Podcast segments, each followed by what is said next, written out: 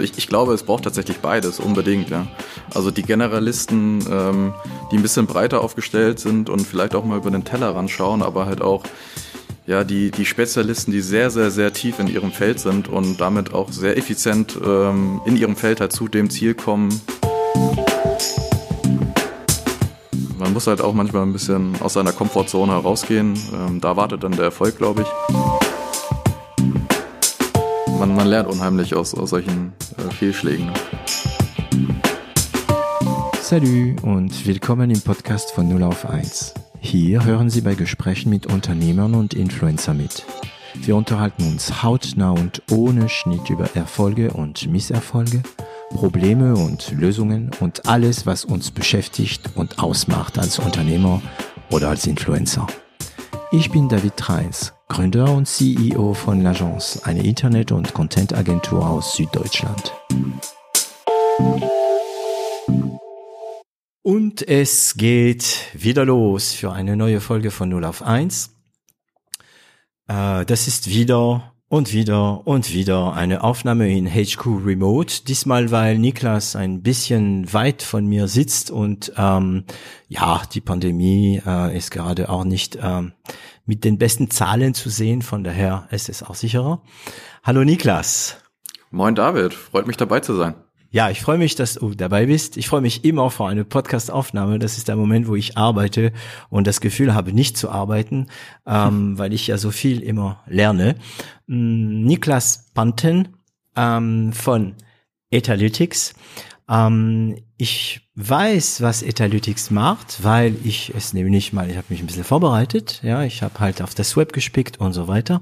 Aber ich bin extrem gespannt, wie Niklas uns erzählen wird, was Etalytics macht, ob er so einen Zwei-Sätzen-Pitch hat oder nicht. Also, Niklas, bevor du dich vorstellst, kannst du uns mhm. sagen, was Etalytics macht?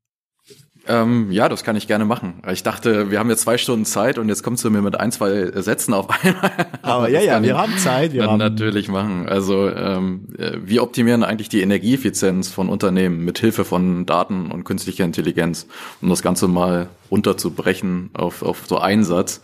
Und ähm, Hintergrund des Ganzen ist, dass wir aus unserer Forschungstätigkeit hier an der TU Darmstadt in der Vergangenheit gesehen haben, dass Unternehmen nach wie vor ähm, über 30 Prozent ihrer Energie verschwenden. Und das äh, ja nicht nur tausende Euros Energiekosten für die Unternehmen bedeutet und einen gewissen Verlust an äh, Wertschöpfung natürlich und Produktivität hinten raus, sondern aber auch ähm, unnötig CO2-Emissionen freisetzt. Und ähm, wir haben damals äh, am Institut ähm, vielerlei Verfahren entwickelt äh, im Bereich des Software und Algorithmik, ähm, um den Unternehmen äh, Hinweise zu geben, wie sie äh, ihre Energie effizienter einsetzen können und vor allen Dingen auch in der Betriebsweise ähm, optimieren können.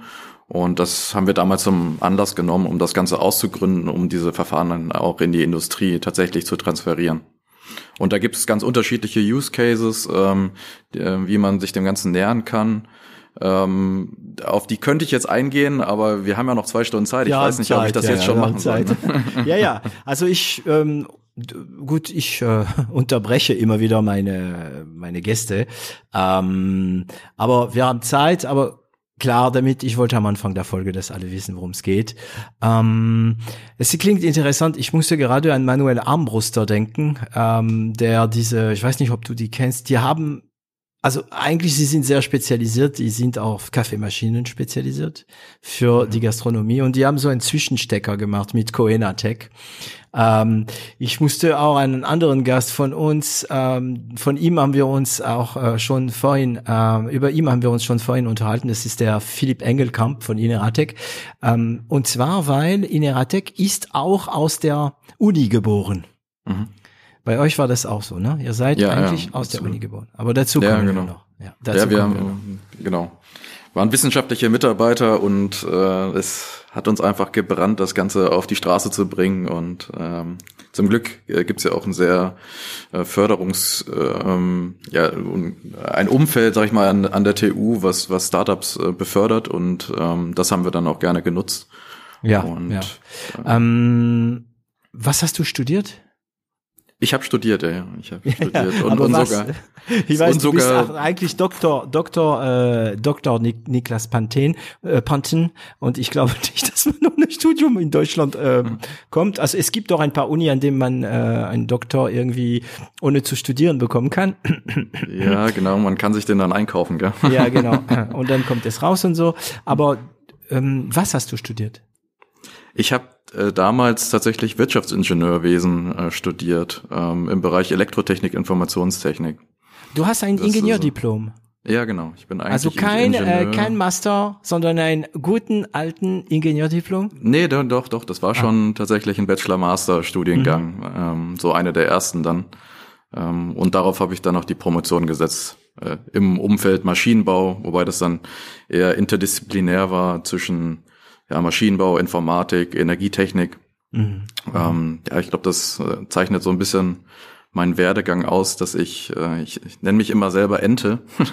das habe ich ja. damals, Mhm. äh, ich weiß nicht, ob du das kennst, äh, wir, haben nach dem Abitur ähm, oder während des Abiturs ähm, wurde man dann ja von den von der Schule in die ganzen äh, Universität Informationstage geschickt und äh, hatte ich dann natürlich auch einen äh, Informationsabend zum Thema Wirtschaftsingenieurwesen und da hieß es dann, ja, Wirtschaftsingenieure sind Enten, die können äh, weder richtig fliegen noch tauchen, ja, aber dafür alles so ein bisschen. Und ähm, ich glaube, das, das äh, trifft mich ganz gut. Ich bin so ein kleines Allround-Talent, glaube ich, ähm, aber nie so wirklich äh, 120 Prozent tief in, in einer in einem Metier, sondern ähm, äh, ja, hole mir eigentlich immer unterschiedliche Aspekte rein, die ich dann gerade benötige und damit komme ich ganz gut über die Runden. Genau. Ähm, interessanterweise habe ich mir, also zu diesem Thema Ente habe ich mir schon lange meine Gedanken gemacht, ähm, aber den Ausdruck kenne ich erst seit Februar dieses Jahr, äh, weil ich ja mit äh, Jens Schmelzle ähm, von Farmi, auch eine Firma, die sich schon sehr, also schon, also auch eine Firma, die sich sehr mit Umwelt auseinandersetzt. Ähm, und er hatte den Ausdruck äh, das erste Mal in mein Leben geworfen. Ähm, er sprach von seiner alte Agentur und sagte, das ist eine Entel. Ähm, die könnten Grafik, die könnten Film, die könnten Web, die könnten alles, aber nichts richtig.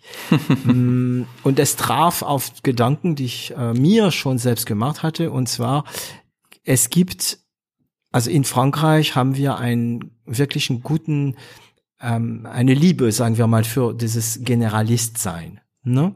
Das heißt, dass man so Allgemeinkultur hat. Ne? General, Kultur general ist so wichtig. Ähm, in Deutschland habt ihr, also haben wir, ich bin ja auch Deutscher, ähm, in Deutschland haben wir mehr eine Kultur der Spezialisierung. Und ähm, ich glaube, der absolute Spezialist kann dich vielleicht oder mich als Ente bezeichnet, bezeichnen. Und wir könnten ihm sagen, ja, bleib doch in deinen Elfenbeinturm, äh, weil du ja womöglich weniger Neues erfinden wirst. Ich glaube, die Kreativität entsteht durch diese Mix. Und äh, auf eurem Web ähm, bezeichnet bezeichnet ihr euch drei, also Niklas, du, also du, Niklas, Thomas und Björn, als äh, Kreative. Absolut, ja. ja. Ja, ja. Wobei ich, wenn ich da noch äh, anschließen darf, also ich, ich glaube, es braucht tatsächlich beides, unbedingt, ja. Also die Generalisten, ähm, die ein bisschen breiter aufgestellt sind und vielleicht auch mal über den Tellerrand schauen, aber halt auch ja die die Spezialisten, die sehr sehr sehr tief in ihrem Feld sind und damit auch sehr effizient ähm, in ihrem Feld halt zu dem Ziel kommen, ähm, was angestrebt wird. Ähm, Mhm. Das merken wir halt auch bei unseren Einstellungen, ähm, wo wir ähm, ja tatsächlich vermehrt dann auch Spezialisten suchen, die halt ähm, in ihrem ähm, Feld dann einfach extrem gut ausgebildet sind und vielleicht so ein bisschen weniger die die Breite haben, weil wir die halt eher mitbringen und dann äh, aber Genau. in dieser Lücke dann halt diese Lücke füllen können. Ja, genau. Man braucht da eine, der diese Idee haben wird, die vielleicht sehr ähm, unkatholisch ist, ne?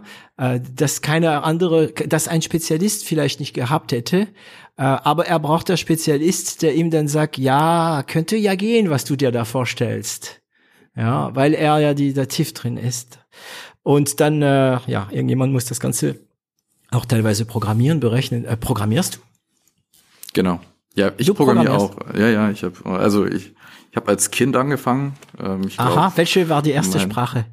Ah, die erste Sprache war, Ich habe mit äh, einfachen Web-Sprachen ähm, angefangen, so also HTML, Web, HTML, äh, mhm. JavaScript und PHP damals mhm. und äh, habe dann auch so ein paar ähm, Windows-Anwendungen gebaut. Später damals äh, gab gab's Delphi, ähm, mhm. sehr populär äh, so ein bisschen C gemacht. Ähm, ja, auf die, auf die Java-Ecke hat mich dann doch nie verschlagen.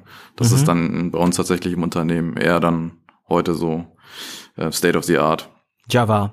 Java, genau. Mhm. Ja. Okay. Ich programmiere aber tatsächlich auch. Also ich habe während meiner Promotion dann relativ viel, relativ viel Data Science gemacht in, in Python mhm. und ähm, ja, leite heute auch immer noch bei uns im Unternehmen ähm, ein Team, unser Frontend-Team. Ähm, einfach vor dem Hintergrund, dass ich da aus meiner Vergangenheit ein bisschen Expertise hatte. Genau, du weißt, was da im Motor ähm, passiert und Bringst du manchmal auch Lösungen oder bist du mehr der, du leitest mehr der Team? Also bist du da die Ente oder bist du da, wie sollen wir es nennen, der weiße, der, der, der Eisbär, der, der alles Spitzen weiß und so super spezialisiert? Auch sowohl als auch. Also ähm, bei mir laufen die Reviews zusammen im, im Frontend-Team, da muss ich drüber schauen, sind aber auch immer mal wieder Problemstellungen dabei, wo das Team dann selber nicht draufkommt äh, wo ich dann meine eigene Expertise einbringen kann, äh, was mir auch Spaß macht, muss ich mhm. sagen. Genau, das ähm, ist ich, wahrscheinlich der Grund, oder? Ja, absolut. Also ich bin Ingenieur durch und durch. Äh, Probleme anzugehen, systematisch und dafür dann Lösungen zu suchen, das macht Spaß. Mhm. Ich muss aber sagen, dass es natürlich sehr, sehr viel Zeit kostet. Ähm, in meiner Rolle, wo ich ja auch viele, viele Rollen innehabe hier im Unternehmen, ähm, kommt das dann ja manchmal dann doch ein bisschen zu kurz, dann den Problemlöser zu spielen. Ähm, aber daran werde ich mich gewöhnen müssen und äh, auch sukzessive sogar noch noch weitere Themen da noch abgeben müssen in Zukunft. Ja, also darüber unterhalten wir uns sowieso. Das äh, eine Frage, die meistens irgendwie sich während der Aufnahmen ergibt, ähm, und zwar die Frage nach dem Delegieren, nach dem Operativen und so weiter. Ähm, Okay, das heißt äh, Wirtschaftsingenieur erstmal. Mhm. Dann mhm. hast du ähm, promoviert, also du hast dein Doktorat gemacht. Doktorat, das sagt man so, ja. Mhm. Dein Doktorat gemacht. Ähm, was war das Thema? Ich, ich, ich finde es immer spannend, die, die, die Doktorandenthemen, mhm. ja. Also äh, willst du den ähm, offiziellen Titel, den, den knallharten, Titel? ja, den knallharten ähm, offiziellen Titel. Das war das Thema Deep Reinforcement Learning zur Betriebsoptimierung ähm, multivalenter Energienetze, glaube ich. Ich bekomme es gar nicht mehr so richtig zusammen. Okay. Also es, äh, es war ein KI-Thema tatsächlich. Also ich habe mich sehr, sehr tief in die KI-Welt hineinbegeben. Mhm und ähm, dort aber auch sehr, sehr spannende Potenziale gefunden, die wir auch tatsächlich im Unternehmen nutzen. Mhm. Also ich habe mir jetzt, du hast gesehen, ich habe mir jetzt eine Notiz gemacht, weil also äh, übergeordnet, wenn ich es dann nochmal äh, erläutern. Ja, soll, ja, da, da, darüber kann. reden wir, aber reden wir erstmal über dich. Ich habe die Notiz gemacht okay. zum Thema ähm, KI. Äh, kommen wir natürlich für mich äh, super spannend und es ist ja mein Podcast. Ich will Themen, die mich interessieren. also werde ich auf jeden Fall nachfragen. Ähm, nur zu, nur zu. Okay, also dein Dok also dein, dein, dein, dein, du hast promoviert, Doktorat gemacht ähm, und also wie war das jetzt mit Etalytics? Weil die, die Idee ist schon in der Uni geboren.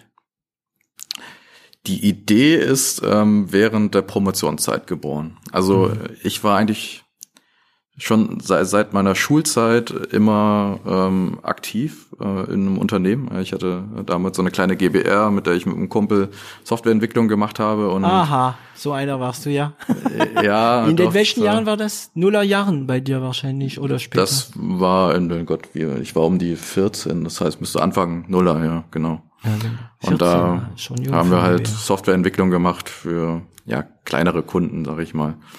Ähm, aber es gab eigentlich schon immer wieder Bestreben, dann auch irgendwas zu machen. Also ich sagte ja, wir, wir sind so ein kreativer Haufen und äh, das ist bei mir, glaube ich, auch besonders ausgeprägt, dass ich immer mal wieder auf Probleme stoße und mir denke, hey, dafür gibt's doch gar, kein, gar keine Lösung eigentlich.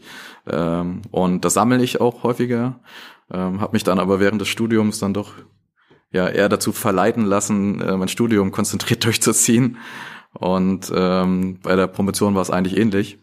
Aber als dann so die Zeit näher rückte ähm, zum Ende der Promotion, habe ich gedacht, ja, äh, jetzt wäre eigentlich der Moment gekommen, das mhm. Ganze äh, doch nochmal äh, in einem Unternehmen zu wagen, ähm, bevor dann man doch zu sehr in der Comfortzone ist ähm, bei einem Großunternehmen und man äh, das große Gehalt dort hat und dann davon zurückgehen müsste. Ähm, ja, habe ich dann einfach ähm, mal Themenstellung gesammelt, beziehungsweise das war auch sehr offensichtlich, ähm, wo da Lücken bestanden.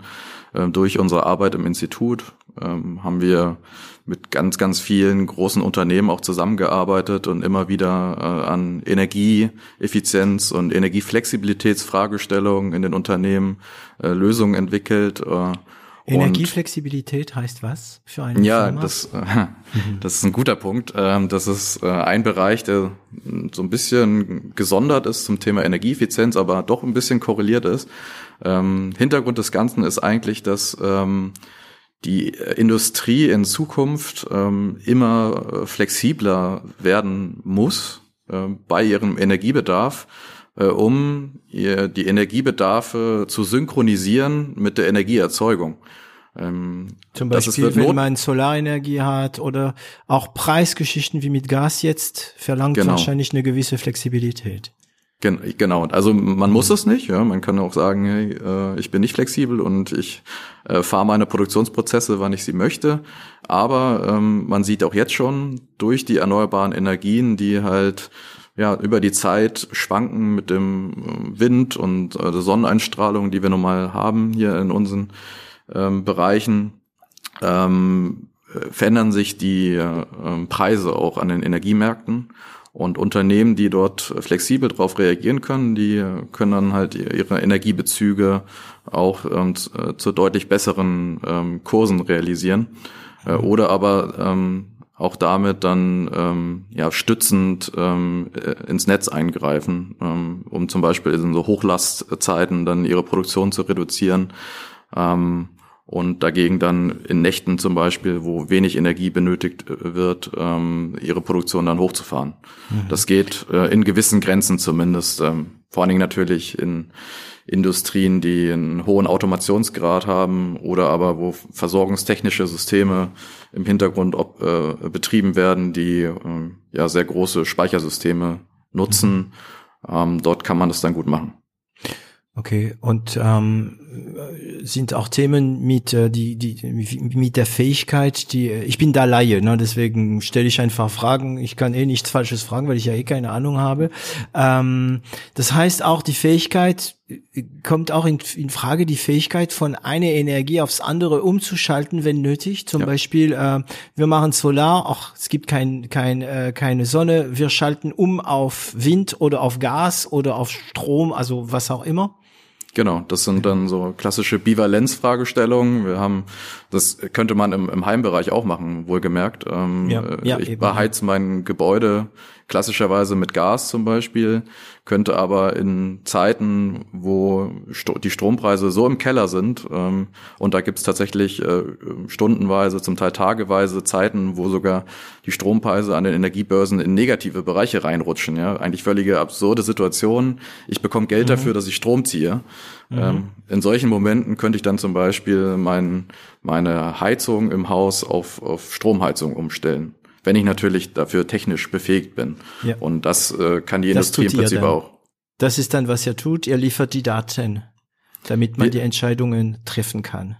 Genau. Also wir haben äh, drumherum sozusagen um diesen äh, Use Case der Betriebsoptimierung ähm, eine Plattform entwickelt, äh, eine IIoT-Plattform, in der wir also Internet of Things Plattform, Internet mhm. of Things Plattform, in der wir über unser eigens entwickeltes IoT Gateway, ja, Internet of Things Gateway, mhm. ähm, äh, Telemetriedaten aus der Fabrik ähm, auslesen können, ja, aus unterschiedlichen Steuerungssystemen von den Maschinen, von der Gebäudeautomation etc. Mhm. Und die Daten, die streamen wir zu uns in die Plattform ähm, entweder in der Cloud oder aber on-premises beim Kunden selber ähm, und äh, verarbeiten die dort durch äh, maschinelles Lernen mhm. und äh, generieren äh, ja durch unterschiedliche Modelle erstmal einen digitalen Zwilling von dem äh, vorherrschenden Energiesystem und sind dann aber auch in der Lage, ähm, optimierte Trajektorien zu berechnen, also Steuersignale, wie die Anlagen sich idealerweise verhalten sollten. Ah, das heißt, ihr sendet auch. Ihr wir senden auch, noch. genau. Hm. Wir senden am Ende auch. Äh, da gibt es dann unterschiedliche Abstufungen. In der ersten Abstufung zeigen wir dem Kunden sozusagen das erstmal nur live auf dem Dashboard, wie die Anlagen fahren sollten. Und dann kann er schon das Ganze auch manuell in seinen Betrieb übernehmen, um das Ganze mal zu mhm. evaluieren. Und in der, sag ich mal, mit dem i-Tüpfelchen drauf steuern wir dann auch äh, automatisiert die Anlagen und sparen somit jede Menge Energie ein. In unterschiedlichen Branchen. Mhm. Und ähm, ich nehme an, dass all diese Geräte, sagen wir mal, die äh, Daten senden und auch von euch theoretisch gesteuert werden können, die senden alle eine Menge Daten und die haben alle unterschiedliche Schnittstellen. Ja.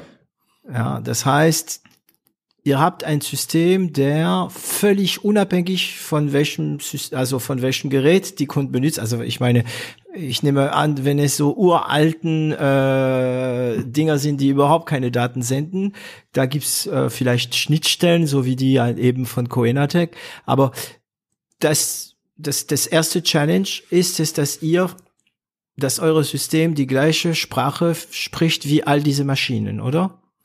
Das ist ähm, eine Herausforderung, ja. Ähm, glücklicherweise gibt es ähm, Industriestandards in diesem Bereich, ähm, mhm. die relativ weit verbreitet sind. Also um mal ein paar zu nennen, das ist ein OPC UA, also ein Standard, der auch maßgeblich äh, durch die deutsche Industrie entwickelt wurde im Zuge dieser Industrie 4.0 Initiative ähm, Bugnet im Gebäudeautomationenbereich weit verbreitet ist, Modbus TCP, die im Zählerbereich weit verbreitet sind. Da gibt es unterschiedliche Protokolle und die ähm, aggregieren wir sozusagen in unserem Gateway. Wir hatten ganz kurz ähm, ein paar äh, Verbindungsprobleme äh, mit Zoom. Aber wir machen weiter. Wir waren bei dem Thema gekommen, dass ähm, ein digitaler Zwilling gemacht wird, wird, nachdem diese ganzen Daten dann von den verschiedenen Standards ausgelesen werden. Und ähm, das ist gut, ich muss dich nicht unterbrechen. Du wurdest automatisch äh, für mich unterbrochen, weil ich wollte fragen, ähm, diese Standards, ähm, also das sind Standardschnittstellen, darf man das so bezeichnen, ne? Ja. Ja. Diese Standardschnittstellen, seit wann gibt's das denn? Ähm, also je nachdem welche Schnittstelle. Also es gibt äh, Schnittstellen, die sind schon älter, die gibt es schon viele Jahre. Oder Standardprotokolle sollte man mehr sagen, gell? Genau, mhm. Protokolle sind es am Ende ähm, und da gibt es dann auch Entwicklungen, die sind ein bisschen neuer, wie OPCUA, mhm. die wurde jetzt, ja, ja, da bin ich jetzt ein bisschen überfragt, seit wann es das gibt, aber eher so die letzten, ähm, sag ich mal, sechs, sieben Jahre, wo das okay. größer also geworden also doch ist. Noch frisch, ne? Und ähm, das äh, ermöglicht zumindest erstmal ähm, an die Datenpunkte, wie es so schön heißt, ähm, ähm, standardisiert heranzukommen. Ähm, mhm. Was jetzt in den nächsten Monaten und Jahren weiterentwickelt wird, ist sozusagen auch ähm, gerätespezifisch ähm, ähm, mehrere Datenpunkte über Standards auszulesen. Ähm, das bedeutet, zum aktuellen Zeitpunkt muss man dann auf die Geräteserver sozusagen ähm, sich immer verbinden und dann manuell schauen, welche dieser Datenpunkte möchte ich dann auslesen und ähm, durch unterschiedliche Gremien, vor allen Dingen äh, durch den VDMA, den Verband Deutsche Maschinenbauer, entstehen gerade ähm, sogenannte OPCOA Companion Specifications, ähm, die es dann ermöglichen, ganze Geräteklassen wie zum Beispiel eine Pumpe dann mit einem Klick auszulesen. Mhm. Und dann ähm, ja, wird dieses Thema Datenanbindung natürlich in Zukunft noch viel ähm, einfacher und komfortabler werden, mhm. als es zum aktuellen Zeitpunkt der Fall ist. Aber man kann auch jetzt schon ganz gut damit arbeiten.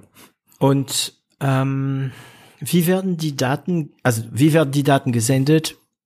Also ich nehme an, nicht immer über WLAN, oder? Benutzt ihr auch diesen alten, ähm, diesen alten ähm, Frequenzen, die mittlerweile sehr günstig sind? Also das heißt, die werden nicht über 5G oder sowas geschickt. Das wäre viel zu teuer, oder?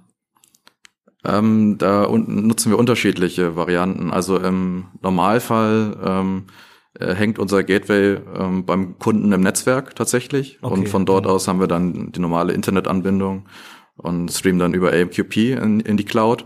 Oder aber, wie gesagt, äh, unsere Plattform ist äh, sowieso on-premises beim Kunden de äh, deployed. Das heißt, der, der, Kunde betreibt einen eigenen Server oder eine eigene virtuelle Maschine okay. und wir betreiben dort unser sogenanntes Kubernetes-Cluster, auf dem dann unsere Services laufen. Mhm. Und ähm, dann findet das Ganze sozusagen alles lokal im Netzwerk statt. Da müssen wir gar nicht aus, äh, ins Internet gehen. Mhm. Ähm, aber wenn wir so Use Cases haben, ähm, wo unser Gateway tatsächlich völlig entkoppelt von irgendeinem lokalen Netzwerk draußen ähm, in die Wüste genau benötigt mhm. wird, dann ähm, äh, haben wir in unserem Gateway ein 5G-Modem, was wir dann mit der SIM-Karte bestücken können und von dort aus dann ja live in, ins Internet streamen können. Und ähm, damit haben wir eigentlich bisher alle Use Cases erschlagen können.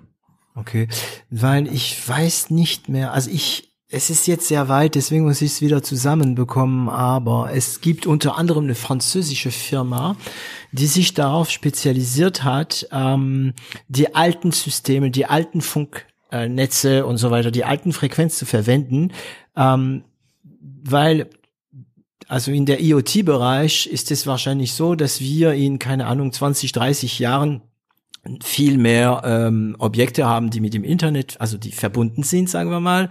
Ähm, mein Stuhl, mein, mein, mein Gabel, mein Teller, alles kann theoretisch, mein Mikrowelle kann alles äh, theoretisch äh, verbunden werden. Aber das ist immer die, die Problematik, dass es teuer sein könnte, die Daten zu schicken, besonders wenn bestimmte Objekt, wie gesagt, mitten in der Wüste ist und das über mhm. eine normale SIM-Karte es doch teuer ist. Und da bestimmte Objekte immer nur ganz einfache Infos schicken müssen, äh, wirklich so teilweise zwei Bit, drei Bit, also mhm. wirklich nix, ne, an, aus oder äh, jetzt geht's los oder es regnet oder nicht, ne, ähm, dass die dann die alten äh, Frequenzen benutzen. Ich weiß aber nicht mehr, wie die Firma heißt. Aber ich mhm. schicke dir mal auf, wir notieren das ja auch in der Beschreibung, äh, könnte auch ein Thema sein. Ja, ähm, nee, gerne. In dem Bereich sind wir tatsächlich auch aktiv. Also wir haben gerade ein Projekt, äh, wo wir in dem Gateway ähm, eine LoRaWAN-Funktionalität ergänzen. Ähm, mhm das ist auch eines äh, dieser Protokolle und, und Standards, über den man dann mit sehr wenig Energie ähm, ähm, auch ein paar Informationen ähm, in, in geringer Frequenz schicken kann. Genau. Aber das geht dann über tatsächlich über viele, viele Kilometer hinweg äh, vom äh, Sender bis zum Empfänger genau. und auch durch Kellerwände durch ähm, und damit ja. auch ein sehr, sehr spannender Fall für die Industrie, um zum Beispiel ähm, ja irgendwelche Geräte zu tracken oder aber Zähler auszulesen, die wirklich irgendwo im Keller verbaut sind, wo nicht gerade ähm, die Netzwerkschnittstelle ähm, daneben ist.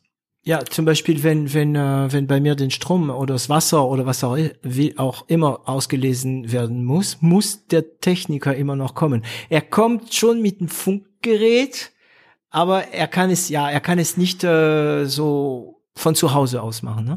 Mm, genau. Und die schicken dann tatsächlich alle, weiß nicht, 15 Minuten oder jede Stunde irgendwelche Daten mhm. und sind batteriebetrieben und die Batterie hält viele, viele Jahre. Also das ist schon ja, auch, weil auch die sehr, Informationen, sehr die geschickt werden, sehr wenig sind dann. Genau, genau, genau. Das war das Thema. Also ich schicke dir mal das, diesen Podcast, die ich damals gehört habe, weil das ist auch Französisch, aber es macht nichts. Du kannst bestimmt auch Französisch. Ich hatte mal Französisch in der Schule. ich hatte mal, ja. Ich hatte auch mal Deutsch und guck mal, was aus mir geworden ist. Ja, ja, ich, Deutscher. Ich, ich befürchte, dein Deutsch ist wesentlich besser als mein Französisch. Okay.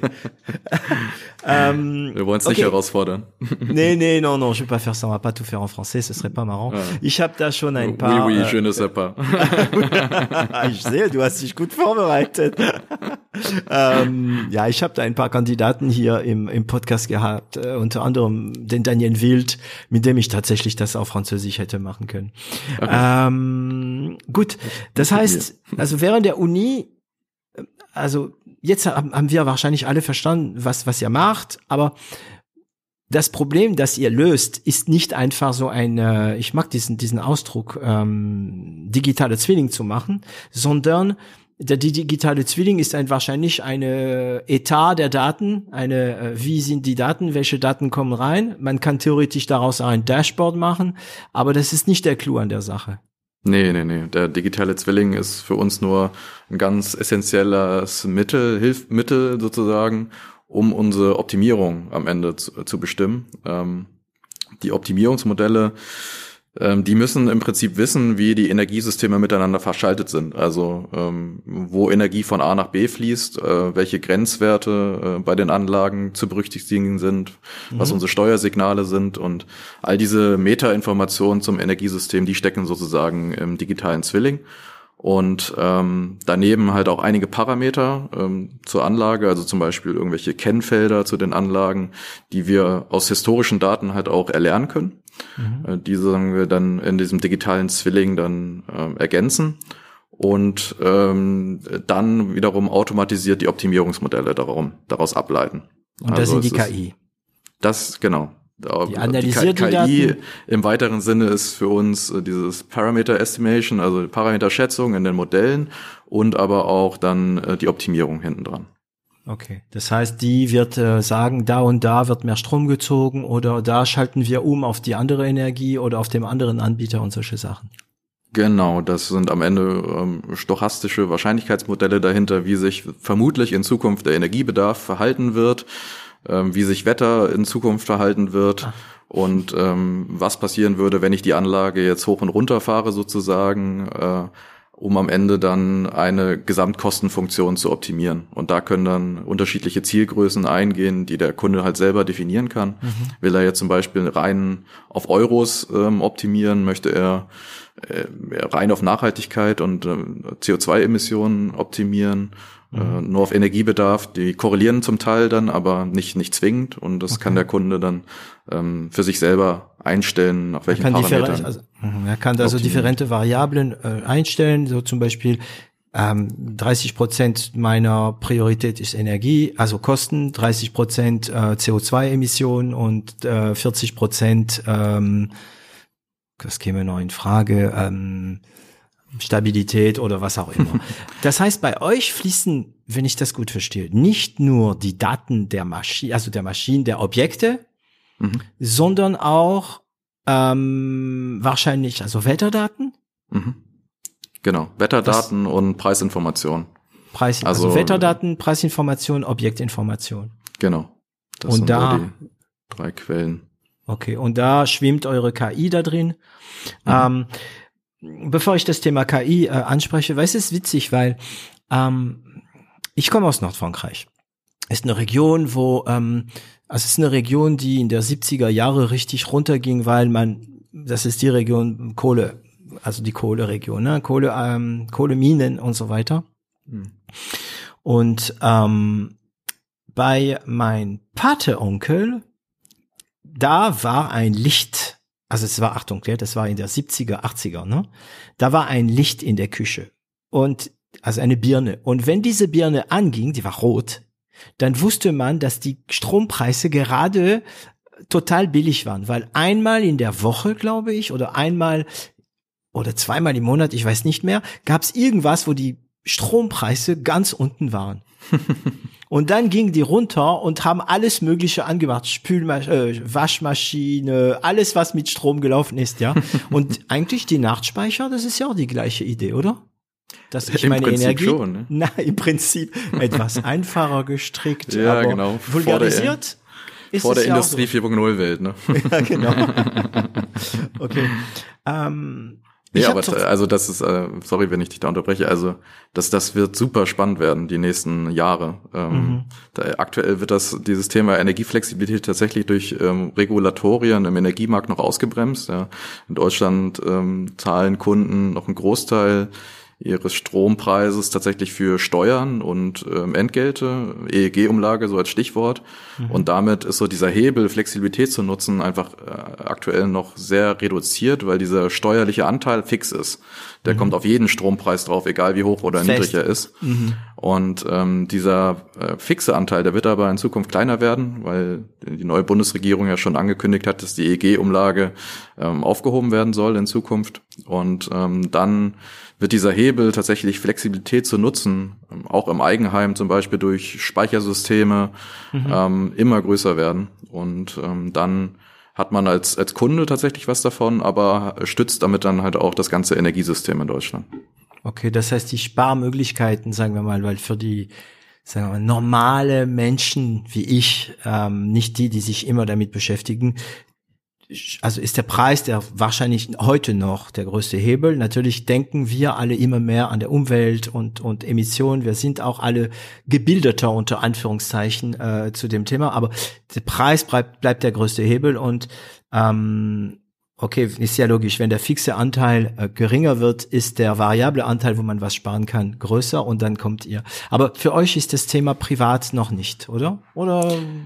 Nein, ähm, Also wir, wir kommen aus der Industrieforschung und äh, da, laufen auch alle unsere Projekte zum aktuellen Zeitpunkt. Da ist der Hebel auch äh, am, am allergrößten, weil die Industrie ja, tatsächlich die Hälfte des deutschen Strombedarfs gerade ausmacht. Ähm, ähm, daher ist das schon unser Fokus, ähm, finden aber tatsächlich dieses ähm, ja, den B2C-Markt auch ganz spannend. Also wir mhm. beobachten das, ähm, haben auch von der Technik dahinter die Möglichkeit, das ähm, zu skalieren in der, in der Cloud. Ähm, auf, auf Kundenseite, aber ja, da muss sich noch ein bisschen was äh, tun, ähm, dass das dann auch noch spannender wird in Zukunft. Ja. Ähm, Weil die so Daten sind ja da, ne? Die Daten sind ja da. Also ich glaube jetzt, dass fast jeder ähm, Heizkessel ähm, eine WLAN-Verbindung hat. Also die von Fissmann zum Beispiel haben das. Ich glaube, ja. die von Bosch auch. Ähm, und da fängt's an. Ne? Und dann mit diesem Powerbank von äh, von von Elon Musk verbunden kann man da schon was machen, denke ich. Ne? Genau. Nicht nur mhm. Tesla, sondern alle möglichen ähm, ja. ähm, Batteriesysteme im, im Heimspeicherbereich. Ähm, aber auch die Ladesäulen, ähm, mhm. gekoppelt dann mit Wärmepumpen in, in Neubauten. Ähm, da entsteht schon auch ein großes Flexibilitätspotenzial in den Eigenheimen, was, ähm, ich glaube, zum aktuellen Zeitpunkt wirklich noch nicht ausreichend genutzt wird. Nee, nee. Weil es, es eigentlich keine ändern. Lösung gibt. Also ich, meine Eltern haben da gerade tatsächlich äh, ihre Häuser nachgerüstet und ähm, äh, mein Vater ist da auch sehr dahinter, ah. immer dann äh, die, das Neueste von Neuesten in, in, im Bereich der Optimierung dort einzusetzen und er hat nichts Adäquates gefunden Daher werde ich wahrscheinlich schon in den, im nächsten Jahr vermutlich mal unsere Plattform einfach testen. Äh, ja, jetzt ist ja klar, wer bei dir testen. auch als äh, ja, Versuchskaninchen dienen wir, oder? Genau, ja. genau. Okay, ich gebe dir auch gern Zugang zu mein Zeug. ja, und ich meine, wir haben, ich glaube, die meisten, ähm, die meisten haben, also die meisten, die sich zumindest mit Gas äh, heizen, haben dem Netz alle ein unerfreuliches Brief bekommen. Also bei mir, ich habe jetzt einen Brief bekommen, ich glaube, das liegt da irgendwo sogar, ja, ähm, dass äh, so 20 Prozent etwa Erhöhung, ne? Also ich weiß nicht mehr, wie viel ich pro ähm, KW bezahlt habe, aber ja, und da wird, ich meine, der andere Faktor, äh, der der der euren System auch äh, sinnvoll macht und interessant für jeden macht, ist, dass der Fixteil zwar geringer wird, aber der variable Teil doch immer teurer wird, auch noch dazu. Ja, ähm, okay. Davon, davon profitieren wir natürlich von den steigenden ja. Energiepreisen, also nicht nur im Strombereich, sondern auch im Wärme, Wärmebereich, im, im Gasbereich. Äh, das macht unser Geschäftsmodell eigentlich immer profitabler. Mhm. Äh, aber als Privatperson tut's mir auch weh. ja, genau, genau. Das ist definitiv so. Und vor allen Dingen diese ähm, Energiewende sozialverträglich zu gestalten. Ja, ich meine, bei unser eins äh, geht das dann vielleicht noch, aber ähm, ja, vielleicht die Personen, die dann auch eine Mietswohnung haben und gar nicht so viel optimieren können an ihren äh, an ihrer Hardware, sag ich mal, mhm. äh, die wird es natürlich besonders hart treffen und die können auch nicht profitieren von irgendwelchen ähm, staatlichen Förderungen, um nee. sich jetzt eine neue äh, Wallbox zu Hause zu installieren oder die neue äh, als neue Heizsystem. Ja. Die werden erstmal auf ihrem alten Heizkessel sitzen bleiben und die hohen Kosten mitnehmen müssen. Ja, denn und die Besitzer, die äh, die Wohnungsbesitzer sehen oft äh, das als Investi Investitionsobjekt und ähm, ein Besitzer ist es egal eigentlich, wie hoch der Gaspreis ist oder der Stromverbrauch. Äh, es ist egal, ob ähm, man da eine Pumpe hat, die vielleicht irgendwie weniger Strom verbraucht, weil er bezahlt das nicht. Das bezahlt ja der Mieter. Und das ist ja mit Investitionen verbunden. Na, so eine, so eine einfache Pumpe, glaube ich, kostet schon mal 300 Euro. Mhm. Ähm, die spart ja Geld, aber das ist dann Besitzer egal. Ne? Ähm, aktuelles Thema bei mir. also ich bin, ich, ich, ich lebe zwar nicht zur Miete, aber ich weiß von anderen Leuten, da der Besitzer hat gesagt, ja, nee, braucht keine neue Pumpen, wozu? Ja, hm. weil da spart ihre Mieter. Hm, ja. ja, und? Also es gibt tatsächlich auch einige, die da mitdenken und das dann auch äh, so, so langsam ihre ihre Gebäude dann nachrüsten. Aber ja, ich glaube, der, der Altbestand, das wird eine ganze Zeit lang dauern. Ja, ja. Bis das dahin da kommt, hilft der Staat dann Regulierung, ne? Genau, da braucht mhm. es dann vielleicht Regulierung und entsprechende Verbote von irgendwelchen Technologien oder noch stärkere Anreize bis, ja. bis man dann quasi selber gar keine Kosten mehr hat. Sag mal, ist Gas immer noch, sind die Gaspreise immer noch verbunden mit, ähm, mit ähm, Petrol, wie, ähm, Mit Benzinpreis, wie heißt es? Mit den mit, mit Ölpreise, ja. Puh, du fragst mich was. Ähm, das, das ist kann schon, Frage. kann schon ja. gut sein, dass das korreliert ist miteinander. Aber ja. ich meine. Also ähm, ich weiß, dass es definitiv früher äh, äh, verbunden war, weil Gas könnte theoretisch viel billiger sein. Das kann sein, ja. Ich glaube, ja. wobei wir aus unterschiedlichen Quellen äh, Gas und Erdöl beziehen in Deutschland. Mhm. Ähm, beim Gas hängen wir ja dann doch eher am, am Hahn der Russen. Äh, ja. und, äh, Sollen wir das Thema angehen? ja, ich glaube, jetzt, jetzt begeben wir uns auf äh, brisantes Eis hier. Ganz, ne? ganz brisantes Eis zurzeit, ja, ja. Äh, also, bauen wir das lieber nicht aus. Wir reden nicht darüber und wir reden auch nicht über Impfung. Wir haben, wir haben zum Glück noch kein Russlandgeschäft. nee. ähm, Okay. Also ich möchte wieder zurück auf deinen Lebenslauf gehen, aber mir ist eine Frage offen geblieben und zwar, ähm, ich habe zurzeit ein bisschen ein Problem, weil viele sprechen das Wort KI, meinen aber Algorithmen. Mhm. Ja. Ist es bei euch ein Algorithmus, der dann diese Sachen, oder ist es wirklich eine KI mit äh, äh, mit äh, mit Learning und so weiter? Ich meine, Algorithmen ist alles, ja. Ähm, KI ja. ist auch ein Algorithmus natürlich äh, am Ende. Äh, es wird KI wird wird viel genutzt, um damit zu werben. Ja. Äh, genau. Und äh, da ist dann auch gerne mal eine einfache Statistik gleich KI. Ähm, genau. Äh, ich würde behaupten, wir sind da schon äh, deutlich weiter. Also das heißt, dadurch, euer Algorithmus lernt und entwickelt sich selbst. Ja, ja, absolut. Also okay. wie gesagt, die, die Parameter werden erlernt ähm, die Optimierung ähm, mhm. wird, na, das sind mathematische Optimierungsverfahren im weiteren Sinne KI, aber ähm, eines, ein weiteres Verfahren, was wir einsetzen in dem Bereich, in dem ich promoviert habe, Deep Reinforcement Learning, das ist okay. tatsächlich so KI. die KI, ähm, wie sie eigentlich im Buche steht, ja. Also ja.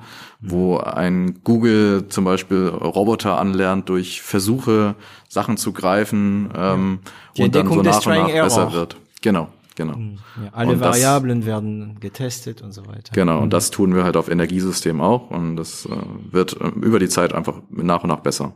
Mhm. Also bei uns ist das schon äh, wirklich eine KI-Anwendung, dadurch, dass okay. wir aus der Forschung kommen und da auch den Background haben. Okay. Also ich, ich versuche immer, wenn man mir den Unterschied fragt, zu sagen, na ja, beim Schachgewinnen reicht nur ein Algorithmus. Aber ähm, beim Go äh, beim äh, beim beim Go Go heißt dieses Spiel ne? Ich, äh, ja da da reicht ein Algorithmus kaum noch oder? Äh, ja ich, ich man, man kann natürlich versuchen jede KI äh, in in einfache wenn dann Bedingungen runterzubrechen aber die werden dann sehr schnell sehr groß. Also ähm, die Dimensionalität der Zusammenhänge, die ähm, wird, wird ja in solchen KI-Netzen genau. schon extrem groß und äh, das möchte man dann auch gar nicht mehr dann äh, mit einfachen Logiken runterbrechen, sondern äh, die Informationen sind dann gespeichert in tiefen neuronalen Netzen, in kleinen Parametern in jedem Knoten mhm. und ähm, die äh, ja, berechnen dann sozusagen hinten raus dann das, das Ergebnis, so wie es erlernt wurde. Mhm.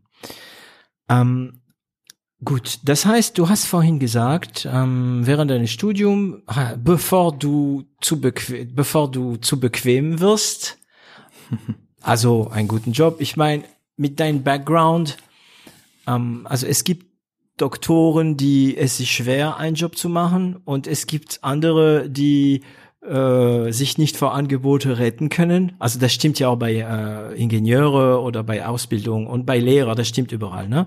Mhm. Aber mit deinem Background nehme ich an, dass ein Job finden, das Problem wäre gewesen, auszusuchen, also zu wählen, oder?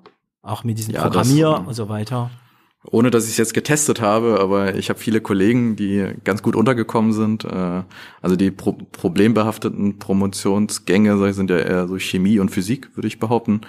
Ähm, da kenne ich zumindest einige, die dann doch eher es schwer haben. Mhm. Ähm, wir sind ja am Maschinenbau äh, gekoppelt im Produktionstechnischen Institut. Äh, die Absolventen bei uns, die kommen ohne weiteres unter, entweder in der Beratung oder aber äh, bei produzierenden Unternehmen, äh, in, in einer Werksleitung, in der Teamleitung. Die fangen dann noch gerne mal mit äh, 100.000 Euro und einem eigenen Dienstwagen an. Ähm, mhm. Daher ist so der, der gefühlte Verlust, wenn man dann äh, sich ausgründet, dann doch doch existent. Aber ja, ähm, ja ich glaube, es äh, man muss halt auch manchmal ein bisschen aus seiner Komfortzone herausgehen. Ähm, da wartet dann der Erfolg, glaube ich. Und ähm, ich hätte es, glaube ich, eher bereut, ähm, es nicht zu wagen. Ähm, und dann hinten raus immer wieder dran zu denken, hey, was wäre eigentlich gewesen, wenn mhm. du es probiert hättest. Ähm, daher war das für mich eigentlich gar keine Frage, dass ich es versuchen ist, muss. Also wie hast du das gesagt? Aus der, aus der Komfortzone, da wartet der Erfolg. Ja, ist das ist doch so, oder? Wenn man wenn man so sein du, Leben ich lang. Ich bin Unternehmer. Wir brauchen also äh, ich, ja, ich, ja, wir, wir sind ja das, ständig. Ne? Ja, ja, ja, wir kennen aber, das. Aber, aber so als Beispiel, ja, ich äh, war damals im, im Studium, glaube ich, äh, recht erfolgreich. Ah ja. er, sagt, äh. er sagt jetzt ah ja, weil ich ihm dieses typische Zeichen gemacht habe. Sprich in dein Mikrofon. okay. Ja, und ich gehorche natürlich auch für viel. Ähm, hm. So im Studium war ich, glaube ich, nicht ganz unerfolgreich und ähm, ja, du warst gut, oder? Du warst, du warst gut in der Schule.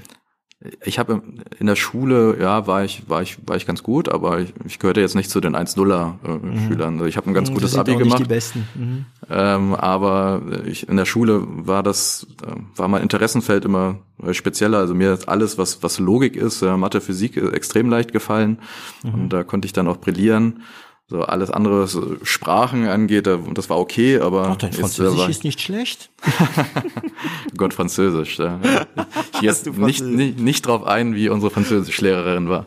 Ah, ähm, okay. aber man, man schiebt ja im Nachhinein immer auf die Lehrer. Mhm. Ähm, nee, was ich sagen wollte, ist, ähm, ja, dass mir das im Studium recht einfach gefallen ist, weil es sehr fokussiert war auf das, woran ich eigentlich Spaß habe und was mich interessiert. Äh, daher bin ich da recht entspannt durchgewandert ähm, und ich hatte dann auch während der Zeit ähm, war ich Hiwi an einem äh, Institut dort für Leistungselektronik und Energietechnik und wurde da auch ganz gut gefördert durch meinen Professor, unter anderem nach, nach Shanghai und China geschickt und in die USA. Und im Nachgang hat eigentlich schon die Promotionsstelle dort auf mich gewartet. Ähm, hätte ich im Prinzip direkt anschließen können an meinen Abschlussarbeiten und wäre wahrscheinlich in zwei, drei Jahren mit meiner Promotion fertig geworden.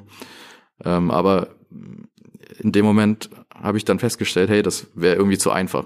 das ist irgendwo so. Alles aber warum? Warum? Also ich, ich verstehe deine Aussagen, aber ich sehe den Motor nicht.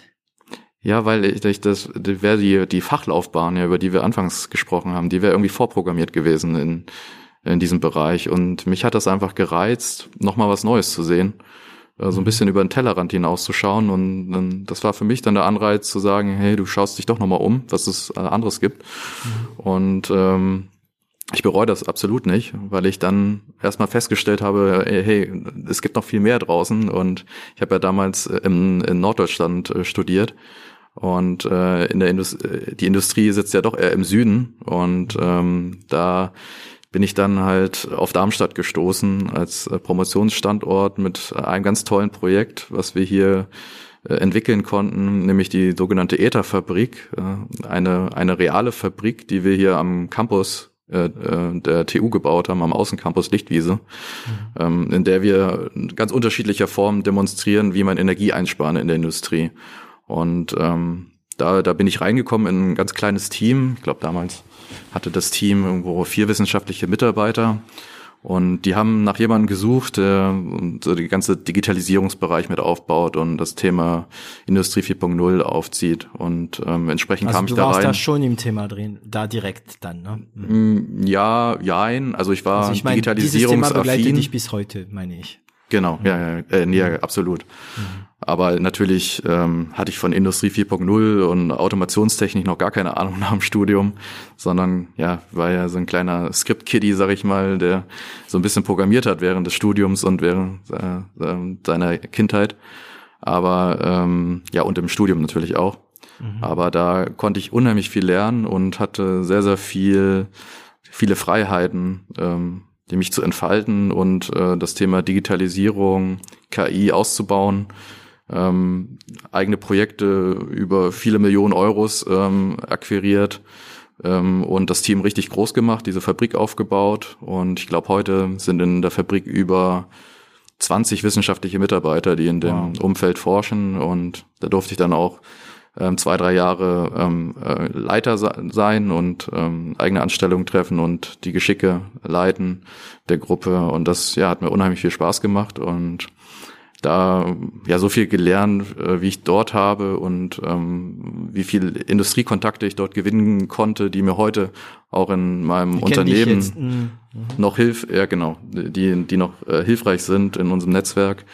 Ähm, Wäre alles nicht möglich gewesen, hätte ich damals gesagt, ey, du bleibst in deiner Comfortzone und promovierst irgendwie im Norden.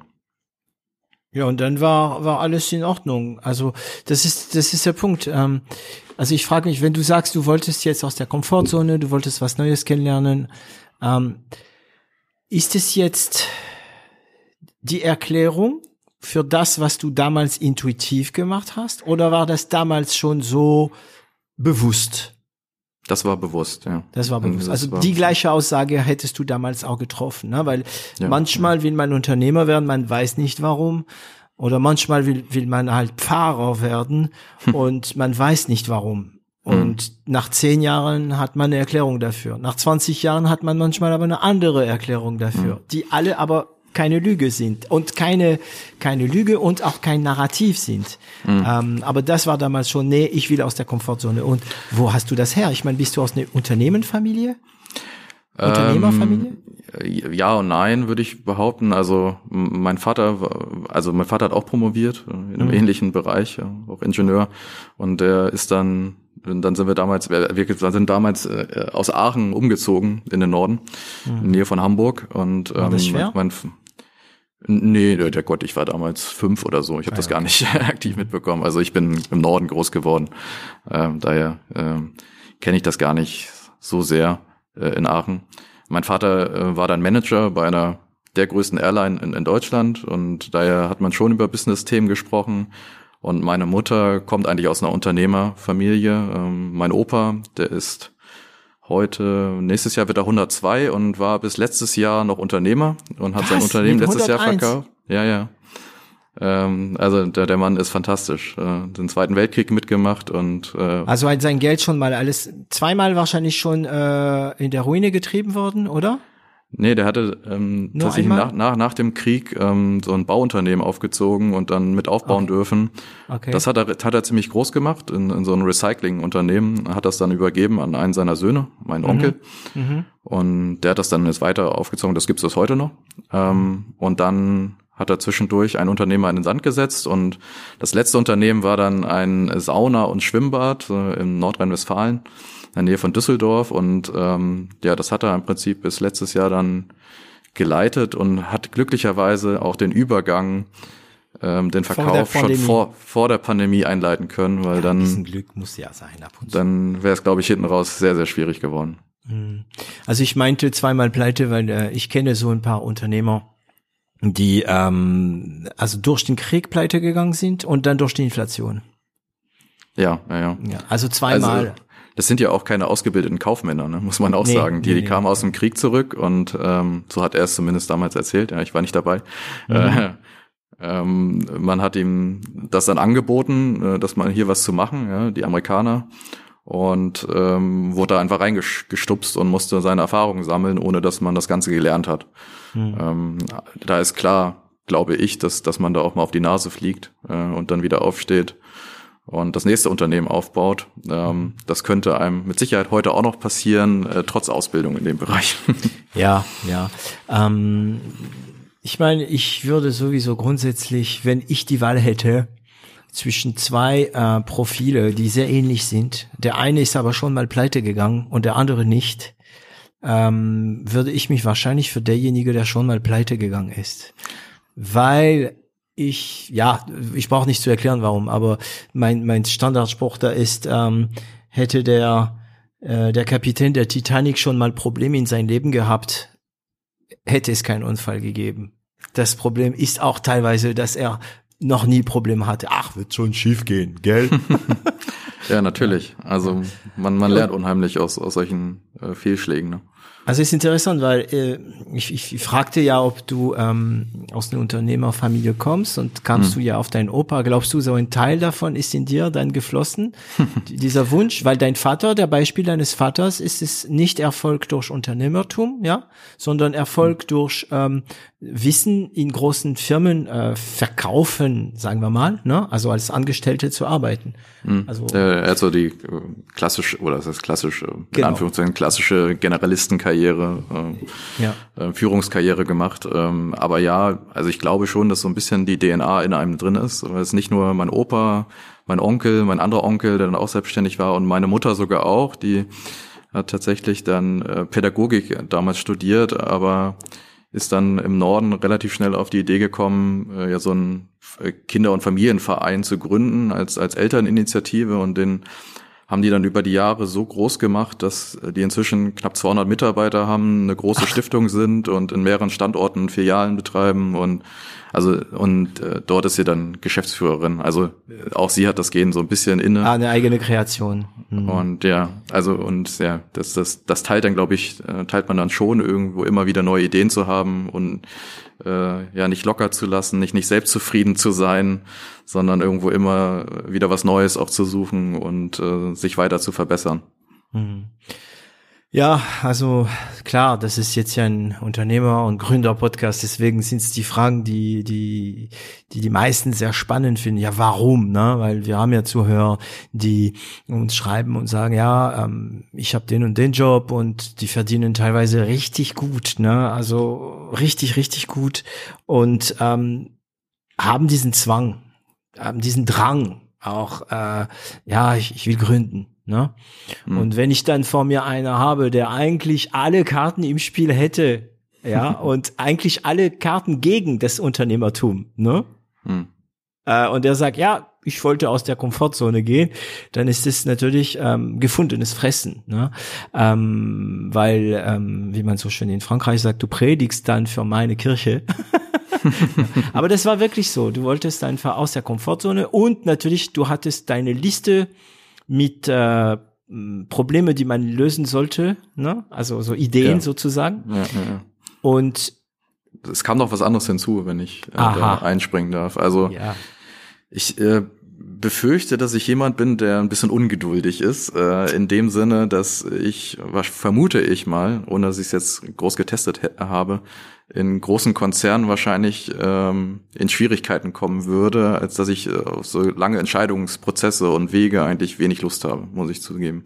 Mhm. Also ich bin jemand, der die Probleme sieht und Prozesse optimieren möchte, will dann aber auch schnell zu dem Ziel hinkommen, äh, so einen Prozess zu verbessern und ähm, ja, in einem Groß ja. Großunternehmen, da muss man dann über so viele Instanzen ähm, das Ganze durchboxen, äh, sich dann zum Teil mit Ellenbogen durchsetzen gegen andere äh, Manager, ähm, dass ich vermute einfach mal, dass das nicht so ganz meine Welt ist und ich deshalb auch vielleicht in einem agilen Startup besser aufgehoben bin. Und das ja. war noch so ein Zusatzanreiz zu sagen, hey, komm, äh, du schaffst ja einfach das Umfeld, ähm, mhm. wie du es selber haben möchtest, in dem du selber arbeiten möchtest, agil und nicht irgendwo dich verstrickst in ineffizienten, langen Prozessen, äh, sondern einfach schnell die PS auf die Straße bringst. Ja, kann ich super nachvollziehen.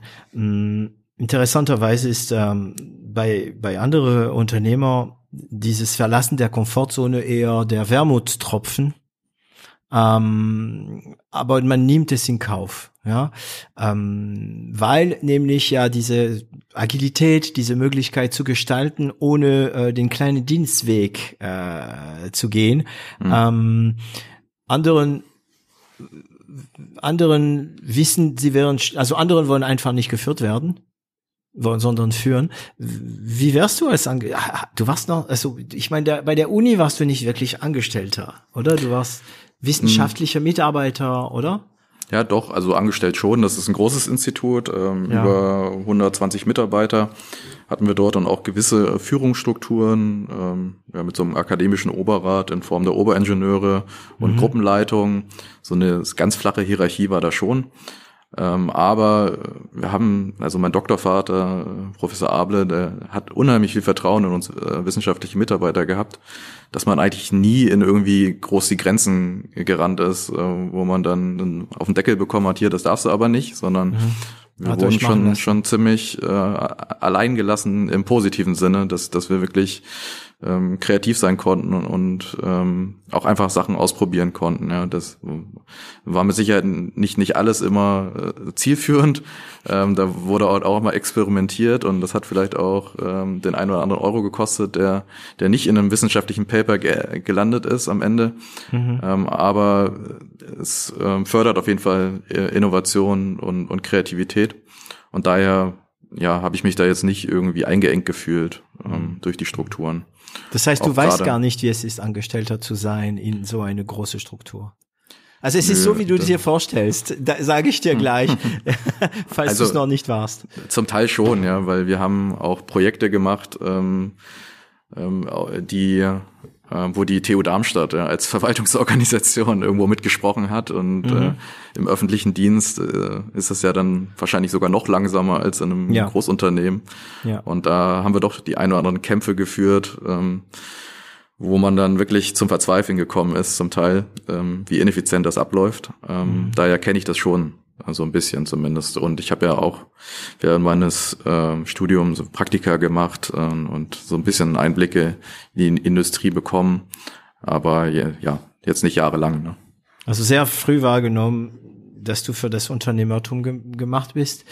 Ähm, und wie, also du hast es damals gewusst, du hast es dir gedacht, äh, du willst ja aus der Komfortzone. Wahrscheinlich hattest du auch im Hintergrund die Idee, ja, und wenn es schief geht, habe ich immer noch etwas, was ich äh, monieren kann in Form eines äh, Wissen und eines Diploms. Ähm, und da, dazu danach wahrscheinlich eine Erfahrung als Unternehmer, was für immer mehr Firmen mh, mm, sehr, sehr interessant ist. Also ich werde zum Beispiel auch manchmal von größeren, also Konzerne, auch gefragt, könnt sieht mal zu uns kommen und uns erzählen, ähm, was macht so eine Agentur aus, wie arbeitet man so, äh, weil viele wollen mehr Agilität. Mhm. Ähm, Du hattest diese Idee von Etalytics schon? Mhm. Okay, und wie ging es dann weiter? Ähm, na gut, also ich war damals ähm, kurz vor Ende meiner Promotion mhm. ähm, und hatte die Idee, in welchem Umfeld, Umfeld man sich ausgründen könnte. Hab dann so einen, so einen kleinen Businessplan zusammengeschrieben und ähm, war mir ganz sicher, hey, du brauchst Mitstreiter, ähm, alleine bekommst du das schwierig äh, auf die Beine. Ich habe damals so schon so äh, mit studentischen Gruppen so, so einen kleinen Proof of Concept gebaut, ähm, der so ein kleiner kleiner Basisbaustein war, aber ich wusste, da, da brauche ich Hilfe für und ähm, da habe ich dann auch bei uns an der Forschungsgruppe gleich gleich den Thomas gefunden, ja, ein Kollege, Thomas Weber, der ne? Thomas Weber, genau, mhm. der der in, im gleichen Umfeld sozusagen promoviert, aber doch noch ein fachlich gesehen noch so einen anderen Schwenk mit drin hatte, dass er, dass wir uns da gut ergänzen. Ähm, und ähm, mit dem zusammen haben wir dann so die ersten Schritte aufgezogen und haben aber auch schnell festgestellt, um das Ganze richtig anzugehen, bräuchten wir eigentlich noch einen Dritten im Bunde, mhm. einen Softwarearchitekten, der ah. so die Informatik-Expertise ähm, noch mit reinbringt. Mhm. Äh, klar, ich habe äh, schon programmiert als, als Schüler und im Studium und auch während der Promotion, aber ich, ich bin halt kein ausgebildeter Softwarearchitekt, ja, der irgendwo ja. schon zig Jahre Erfahrung hat. Mhm, genau. Mhm, mhm. Äh, der viele Jahre Erfahrung hat in der Industrie und unser dritter Gründer, der Björn, Björn Scheurich, der hat das alles mitgebracht, ja. Der hat genau in so einem Umfeld, ich glaube damals war er ähm, bei der Deutschen Bahn, äh, deren äh, IT-Tochter. Witzig, der Björn sieht total jung aus. Ja, ja, er hat so ein, darf ich nicht sagen, kleines Babyface, ne? ah, okay. Äh, haben wir da eine Problemzone? Hallo Björn, wir grüßen nein, dich. Nein, nein, nein, nein. Weil der ich, sieht wirklich sehr jung aus. Der ist also aber, der ist, so, genau, der ist genauso alt wie ich, glaube okay. ich. Also ein bisschen jünger. Also okay. Also vielleicht ein paar Monate. Genial. Und hm. der hat halt hier äh, an der TU Darmstadt auch ähm, studiert als Informatiker, hat dann im Startup gearbeitet, hat in der Beratung gearbeitet, hat bei der DB Systel ähm, IoT-Anbindungen ähm, gemacht. Also der, der kannte sich halt perfekt aus, so in dem Umfeld, was mhm. wir eigentlich brauchten. Und ja, den kannten wir aus dem Freundeskreis von Thomas und das, dann haben wir uns zusammengesetzt und drüber fantasiert über das Produkt und er war voll begeistert und war dann dabei. Und fortan waren wir zu dritt. Also manchen würden das äh, als gefährlich, ähm, also da es bei euch läuft, kann, kann ich das fragen, aber Manche würden das als gefährlich ähm, bezeichnen. Ne? Ähm, also der, der, der, der Thomas hast du schon länger gekannt, du hast schon mit ihm zusammen funktioniert, Mhm. aber Björn gar nicht. Und dann habt ihr ihn doch gleich reingezogen, ne? Ja, wir haben, ähm, wir haben es gemacht. Wir haben erstmal drei Monate äh, das Produkt weiterentwickelt. Zusammen, so einfach. Ähm, ohne dass wir jetzt irgendwelche Struktur vertraglichen Strukturen hatten. Ähm, und ähm, da haben wir uns natürlich sehr intensiv kennengelernt, äh, mit vielen Workshops und äh, auch gesehen, welche Expertise er einbringt und auch auf ähm, ja, privater Ebene, ob da, ob wir auf der gleichen Wellenlänge sind. Ja, man ja, geht ja, wie man so schön sagt, auch immer so eine kleine Ehe ein. Na und, klar. Ähm, ich meine, du sitzt oft mehr mit den Leuten als mit deiner Ehefrau oder dein Ehemann. Also äh, ja, ja. Ehefrau in dem Fall, aber äh, Ja, genau, mhm. ja, so ist es. Und ähm, daher, ja klar, mussten wir auch erstmal uns uns beschnuppern, uns kennenlernen. Aber Mhm. das hat so schnell so gut funktioniert und Mhm. ähm, ja, ich würde behaupten, dass wir bis heute sehr gut äh, harmonieren und Mhm. ähm, dass das eine, eine sehr glückliche Fügung war. Er ja Okay. auch aus der Industrie gekommen mit einem entsprechend hohen Gehalt und dann äh, Ja, genau, das diese- wäre die Frage. Ne? Ich meine, für dich und für Thomas, okay, ja, ihr fängt ein neues Projekt an, ähm, aber für ihn, er war schon in dieser Komfortzone. Auf jeden Fall. Ja, ja. Er hatte, sag ich mal, den, den Abstand, den relativ gesehen den größten Verlust sozusagen. Ja, ja. Ähm, Also- wahrscheinlich gleich mit mir, weil ich fertig war mit meiner Promotion, hätte dann auch irgendwo einsteigen können, in einem ähnlichen Bereich mindestens. Und ähm, aber er hat das hingenommen, weil er an das Produkt geglaubt hat, in die Vision und ähm, wir daneben, glaube ich, recht schnell auch eine recht solide Finanzierung hatten, dass es absehbar war, dass, dass wir jetzt nicht ohne Gehalt dastehen. Ähm, und ähm, ja, dann zumindest mal ähm, äh, grundlegend was an, an, an Gehalt reinkommt, bei uns Gründern auch. Wie, ähm, also, wie seid ihr geteilt? Also ein Drittel? Jeder ein Drittel? Oder? Ja, nicht ganz. Ich, ich, ich halte ein bisschen mehr Anteile. Ähm, also wir haben es ein bisschen abgestuft, aber ähm, es ist sehr ausgewogen. Das war Zwei uns auch können wichtig. immer überstimmen, oder? Ja, ja, genau, zwei können Also immer überstimmen. Da Hat keiner die absolute Mehrheit. Mhm. Und ähm, das war uns auch wichtig, dass, dass da jetzt nicht irgendwo einer völlig unterrepräsentiert ist äh, in dem Mhm. Ganzen. Und ja, das, da fahren wir gut mit heute bis heute. Habt ihr dann euch unterhalten und ging, also war, war das eine lange Unterhaltung, wie, wie das geteilt war, oder war das eine 10 Minuten Sache? Also ich stelle mir das so und so vor. Ja, ja, gut, geht klar. Puh. Da muss ich kurz überlegen. Ich habe tatsächlich ein sehr, sehr schlechtes Gedächtnis, muss ich zugeben. Ähm, aber ich glaube, es ging relativ schnell. Also ich, Mhm. ja, wenn ich, es lange gedauert hätte, hättest du es wahrscheinlich im Gedächtnis. also na, natürlich, ich, ich, ich hatte da, ja, ich hätte es wahrscheinlich im Gedächtnis, wenn es irgendein Streitfall gewesen wäre, aber es, es, ich habe irgendwo einen Vorschlag gemacht. Dann haben wir da noch einmal ein bisschen was dran gedreht und dann haben wir gesagt, ja, okay, so, das sieht fair Mhm. aus. Und dann hat sich da jeder drin wiedergefunden. Und Okay. Das Ja, heißt, ihr habt viel angefangen zusammen, das die Idee zu entwickeln. Ähm, da war ja schon klar, dass ihr dieses Software, was später äh, Etalytics heißt, also Firma Etalytics, der Name Mhm. stand schon? Der Name stand damals noch nicht, den haben wir relativ schnell dann äh, finden müssen, ähm, weil Mhm. Was ein wir, Vorteil ist. Ja, ja, ja, wir haben dann natürlich entsprechende Namen reserviert, Domains und so weiter, ähm, recht frühzeitig. Wir haben äh, sehr, sehr früh an einem Gründerwettbewerb teilgenommen, an dem vom Bundeswirtschaftsministerium äh, für digitale Innovation. Mhm. Und dafür wollten wir das Ganze natürlich, ja, die, die Story möglichst rund machen, inklusive Namen. Und da haben wir, in, in dem Zuge haben wir das im Prinzip dann evaluiert und wussten aber auch, hey, irgendwie müssen wir uns so ein bisschen orientieren an der ETA-Fabrik, ja, diese, diese effiziente Pilotfabrik, äh, weil ein anderes Startup, die Energieberatung machen, die heißen ETA Solutions. Und dann dachten wir, okay, wir sind in diesem, in diesem Etalytics, ETA, ETA-System und ETA ist ja das, das, der griechische Buchstabe ETA für Effizienz. Und da war der Name relativ schnell gefunden, dass das ja passen könnte und ja, so sind wir dann ins Rennen gegangen für den Wettbewerb und waren dann halt auch gleich zweimal erfolgreich und Schön. Ähm, Was hat man da gewonnen? Oh, das waren, ich glaube, insgesamt, wie viel war das? Ähm, 32.000 Euro. Das heißt, ihr hatte eigentlich noch nur ein bisschen euch vorbereitet. Also ihr hattet, ihr seid an den Punkt, wo ihr euch getroffen, äh, so gefunden hattet. Ihr hattet Mhm. noch nicht gegründet, Nee, genau. teilgenommen. Wir hatten Ja. noch nicht gegründet, wir hatten so einen, so einen kleinen Proof of Concept, ja. Mhm. Ähm, Natürlich nicht über die komplette Plattform, weil wir haben ein sehr komplexes Produkt und äh, das, das war nicht abbildbar in der, in der kurzen Zeit, sondern Mhm. Aber ihr habt so, schon ein bisschen ähm, was programmiert.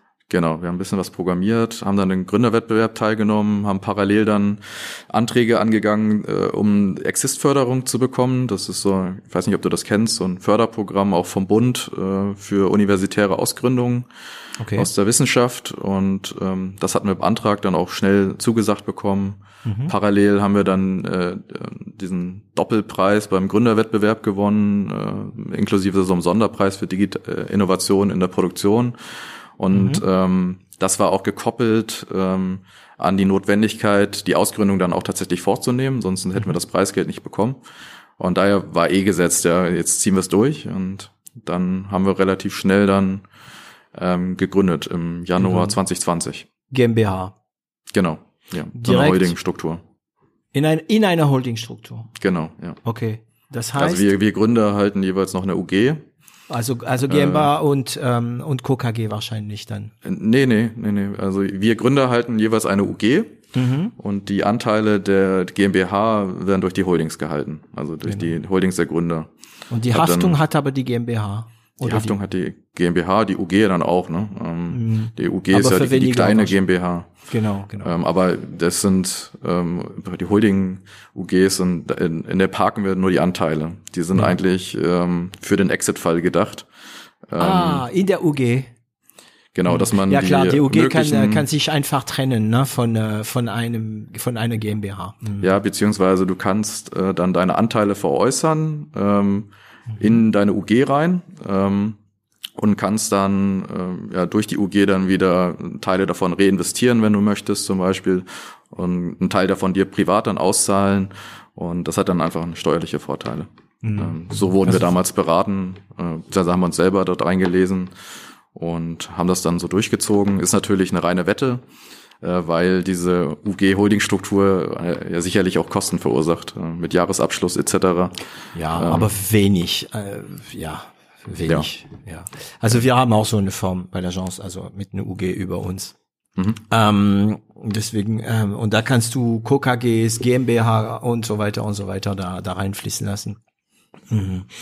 Okay, das heißt, ähm, für die GmbH, also ich, jetzt reden wir ein bisschen über das Geld, ähm, die 25.000 waren das den GmbH mit 25.000 nehme ich Ja, an ja, ja, für den. Anfang und habt ihr das Geld dann von den Wettbewerb genommen dafür oder Ja, ja, so war es auch gedacht tatsächlich. Okay. Also da waren die 25, die waren genau dafür vorgesehen. Die hat man dann auch erst mit Gründung bekommen. Mhm. Ähm, und ja, dann haben wir noch weitere Wettbewerbsgelder gehabt am Anfang. Wir waren in Wettbewerben recht, recht fleißig am Anfang und auch äh, recht erfolgreich. Und die haben Habt ihr so eine Routine gehabt, so eine Wettbewerbsroutine, oder? äh, ja, Wettbewerbsroutine und Antragsroutine. Also Genau. als genau, so wissenschaftlicher Mitarbeiter. Präsentationsroutine und so. Mhm. Genau, als wissenschaftlicher Mitarbeiter schreibt man ja auch viele Forschungsanträge dann, äh, um so sein Institut zu refinanzieren und entsprechend weiß man wahrscheinlich so ein bisschen, wo dann die Gutachter draufschauen. Ähm, na natürlich nicht, nicht im Bereich von Businessplänen, aber ähm, ja, das kann man sich ja auch alles aneignen. Ähm, und da waren wir da recht gut. Ja, und so ein ich- bisschen ich- Geld ich- eingesammelt. Ich frage mich auch manchmal, also wir ähm, bei der Chance, wir, wir spezialisieren uns nicht, aber wir haben mittlerweile eine gute Routine in äh, öffentliche Ausschreibungen. Mhm. Ähm, auch dank Matthias Strötel, der, äh, der bei mir also im Podcast war, genau in der Phase, wo wir uns Gedanken gemacht haben und mir einfach, es gibt Tipps, die muss man kennen, man muss wissen, wie man so ein Angebot macht.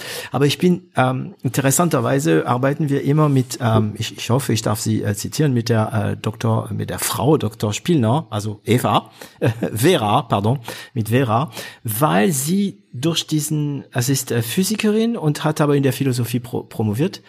Und sie hat dieses, diese Art, an solche Ausschreibungen heranzugehen, der nicht unbedingt der Art eines Unternehmers ist. Sie hat diese Formulierung auch. Ich weiß nicht, ob du weißt, was ich meine, aber du nix gerade viel, während ich spreche. Sie formuliert es und ähm, wenn sie etwa, wenn sie drei Absätze schreibt, also ich, wenn ich drei Absätze schreibe, natürlich von einer deutschen Person korrigiert, ähm, verstehen es alle Menschen und es ist alles okay. Wenn sie drei Absätze schreibt, als Wissenschaftlerin, klingt's, also es sind die gleichen Inhalte. Aber die Form ist eine andere und mhm. irgendwie kommt es bei solchen Ausschreibungen äh, irgendwie besser. Also ist es jetzt von mir einfach nur eine schwachsinnige Idee oder, oder kannst du das bestätigen? Äh, ich, ich könnte mir das gut vorstellen, dass dem so ist, ja. Also durch dadurch, dass man viele, viele Anträge gesehen hat und viele geschrieben hat, ähm, man in seinem in seiner Schriftform, in seiner Art und Weise, wie man formuliert, vielleicht so mhm. genau den den Geschmack von solchen ähm, Juroren dann trifft. Ähm, aber ja, die selbst wahrscheinlich auch diesen Background haben, ne? Ja, ja, genau. Aber ich 100 Prozent kann ich dir nicht sagen. Ich bin selber kein Juror und ich, ich habe auch jetzt äh, nicht gesehen, was da sonst an Qualität von Anträgen eingegangen ist. Auf jeden Fall ähm, hat es damals gereicht, um zu überzeugen. Äh, zu unserer Überraschung auch, ja, ähm, weil wir, mhm. da waren damals bei der ähm, bei der Preisverleihung waren wir in Hannover auf dem Messegelände, ja, große Veranstaltung und da waren Startups dabei, die waren viel, viel weiter als wir. Und wir waren total überrascht, dass, dass wir da, ähm, dass wir da überzeugen konnten mit unserem Businessplan. Und ähm, ja, aber ja, scheinbar dann zu Recht, hoffe ich. Erzähl mal, Moment, Moment, das ist jetzt, da muss ich kurz bohren. Ähm, weil, ähm, ja, vielleicht kannst du dir denken, warum. Das heißt, ihr wart die Kleinen also die ja. kleine Firma, ihr wart die ja. zu dritt waren oder so, ne? Ja, wir hatten noch ähm, gar nicht gegründet. genau, und ihr habt dort die Dinger geholt gegen, mhm. was meinst du mit größeren Startups, die, die weiter waren? Ja, da waren viele auch andere universitäre Ausgründungen, die hatten zum Teil schon Patente, die haben zum Teil äh, ohne jetzt lügen zu wollen, aber ich meine, die hatten zum Teil schon gegründet, äh, die hatten schon äh, ähm, Pilotkunden, so von dem, was sie erzählt haben, waren die viel, viel weiter als wir. Ähm, wir hatten ja gerade mal so unseren Mini-Proof of Concept und mhm. noch, noch lange kein fertiges Produkt, ähm, was man bei einem Pilotkunden hätte einsetzen können. Mhm. Ähm, daher, ja, Warum waren, habt ihr wir, waren wir einfach überrascht. Ja, die waren, konnten das ja auch. Das waren ja, ach nee, Startups sind nicht unbedingt ähm, so Wissenschaftler, sagen wir mal. Ne? Ähm, es gibt viele ähm, Ausgründungen aus der aus der Uni, ähm, ja, gerade über die Förderprogramme und ähm, das heißt, die haben das auch alles gekannt. Ja, ja, ja. ja. Und warum habt ihr gewonnen? Weil einfach Konzept besser war? Was? Also, ohne ich, natürlich so arrogant zu klingen oder so, ne? Aber was denkst du, wieso bei euch? Ähm, vielleicht war es eine Mischung aus wirklich einem sehr, sehr guten Businessplan. Also wir haben uns schon sehr viel Mühe gegeben. Ähm, ich, ich bin auch so ein kleiner Perfektionist, muss ich zugeben. Äh, und daher habe ich da auch echt einige Abende dran gesessen, um das mhm. Ding zu tunen ähm, weil ich wusste, wir haben nur die eine Chance und das wäre eigentlich ein super äh, Impuls, am, gerade am Anfang. Und eine Mischung aus dem und ähm, vielleicht dem Thema. Ja, ähm, so Energiewende, mhm. da läuft man halt beim Bundeswirtschaftsministerium schon offene Türen ein, mhm. die äh, das ist ja nicht nur das Bundeswirtschaftsministerium, sondern das Ministerium für Wirtschaft und Energie. Ja. Mhm. Äh, entsprechend ja, okay. war jetzt einfach, vielleicht war das einfach das passende Thema zu dem Zeitpunkt. Und also wie viel, weißt du, kannst, weißt du, wie viel so Wettbewerbe ihr da mitgenommen habt? Ich glaube, oh, er hat es mal, ich habe tatsächlich in, im Rahmen von einem Workshop, ähm, hintenrum gab es noch so ein äh, Mentoren-Netzwerk, mhm. ähm, habe ich mal einen Juror kennengelernt. Und ich meine, er sagte, dass es um die 150 Bewerbungen waren. Wow. Also da wurde wie schon. Wie viele werden eingeladen? Ich, ich Preise haben äh, drei oder vier Startups bekommen. Also okay. es war wirklich ähm, ne, ja, wenig. Waren, waren da, waren da schon, haben uns gut durchgesetzt. Ja. Und an, was denkst du, also an wie viele solche Wettbewerbe habt ihr mit äh, Etalytics teilgenommen?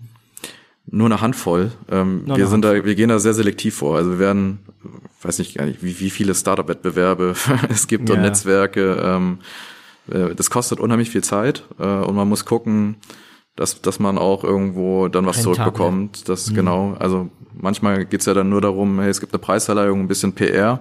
Mhm. Äh, das kann auch hilfreich sein, ja, keine Frage.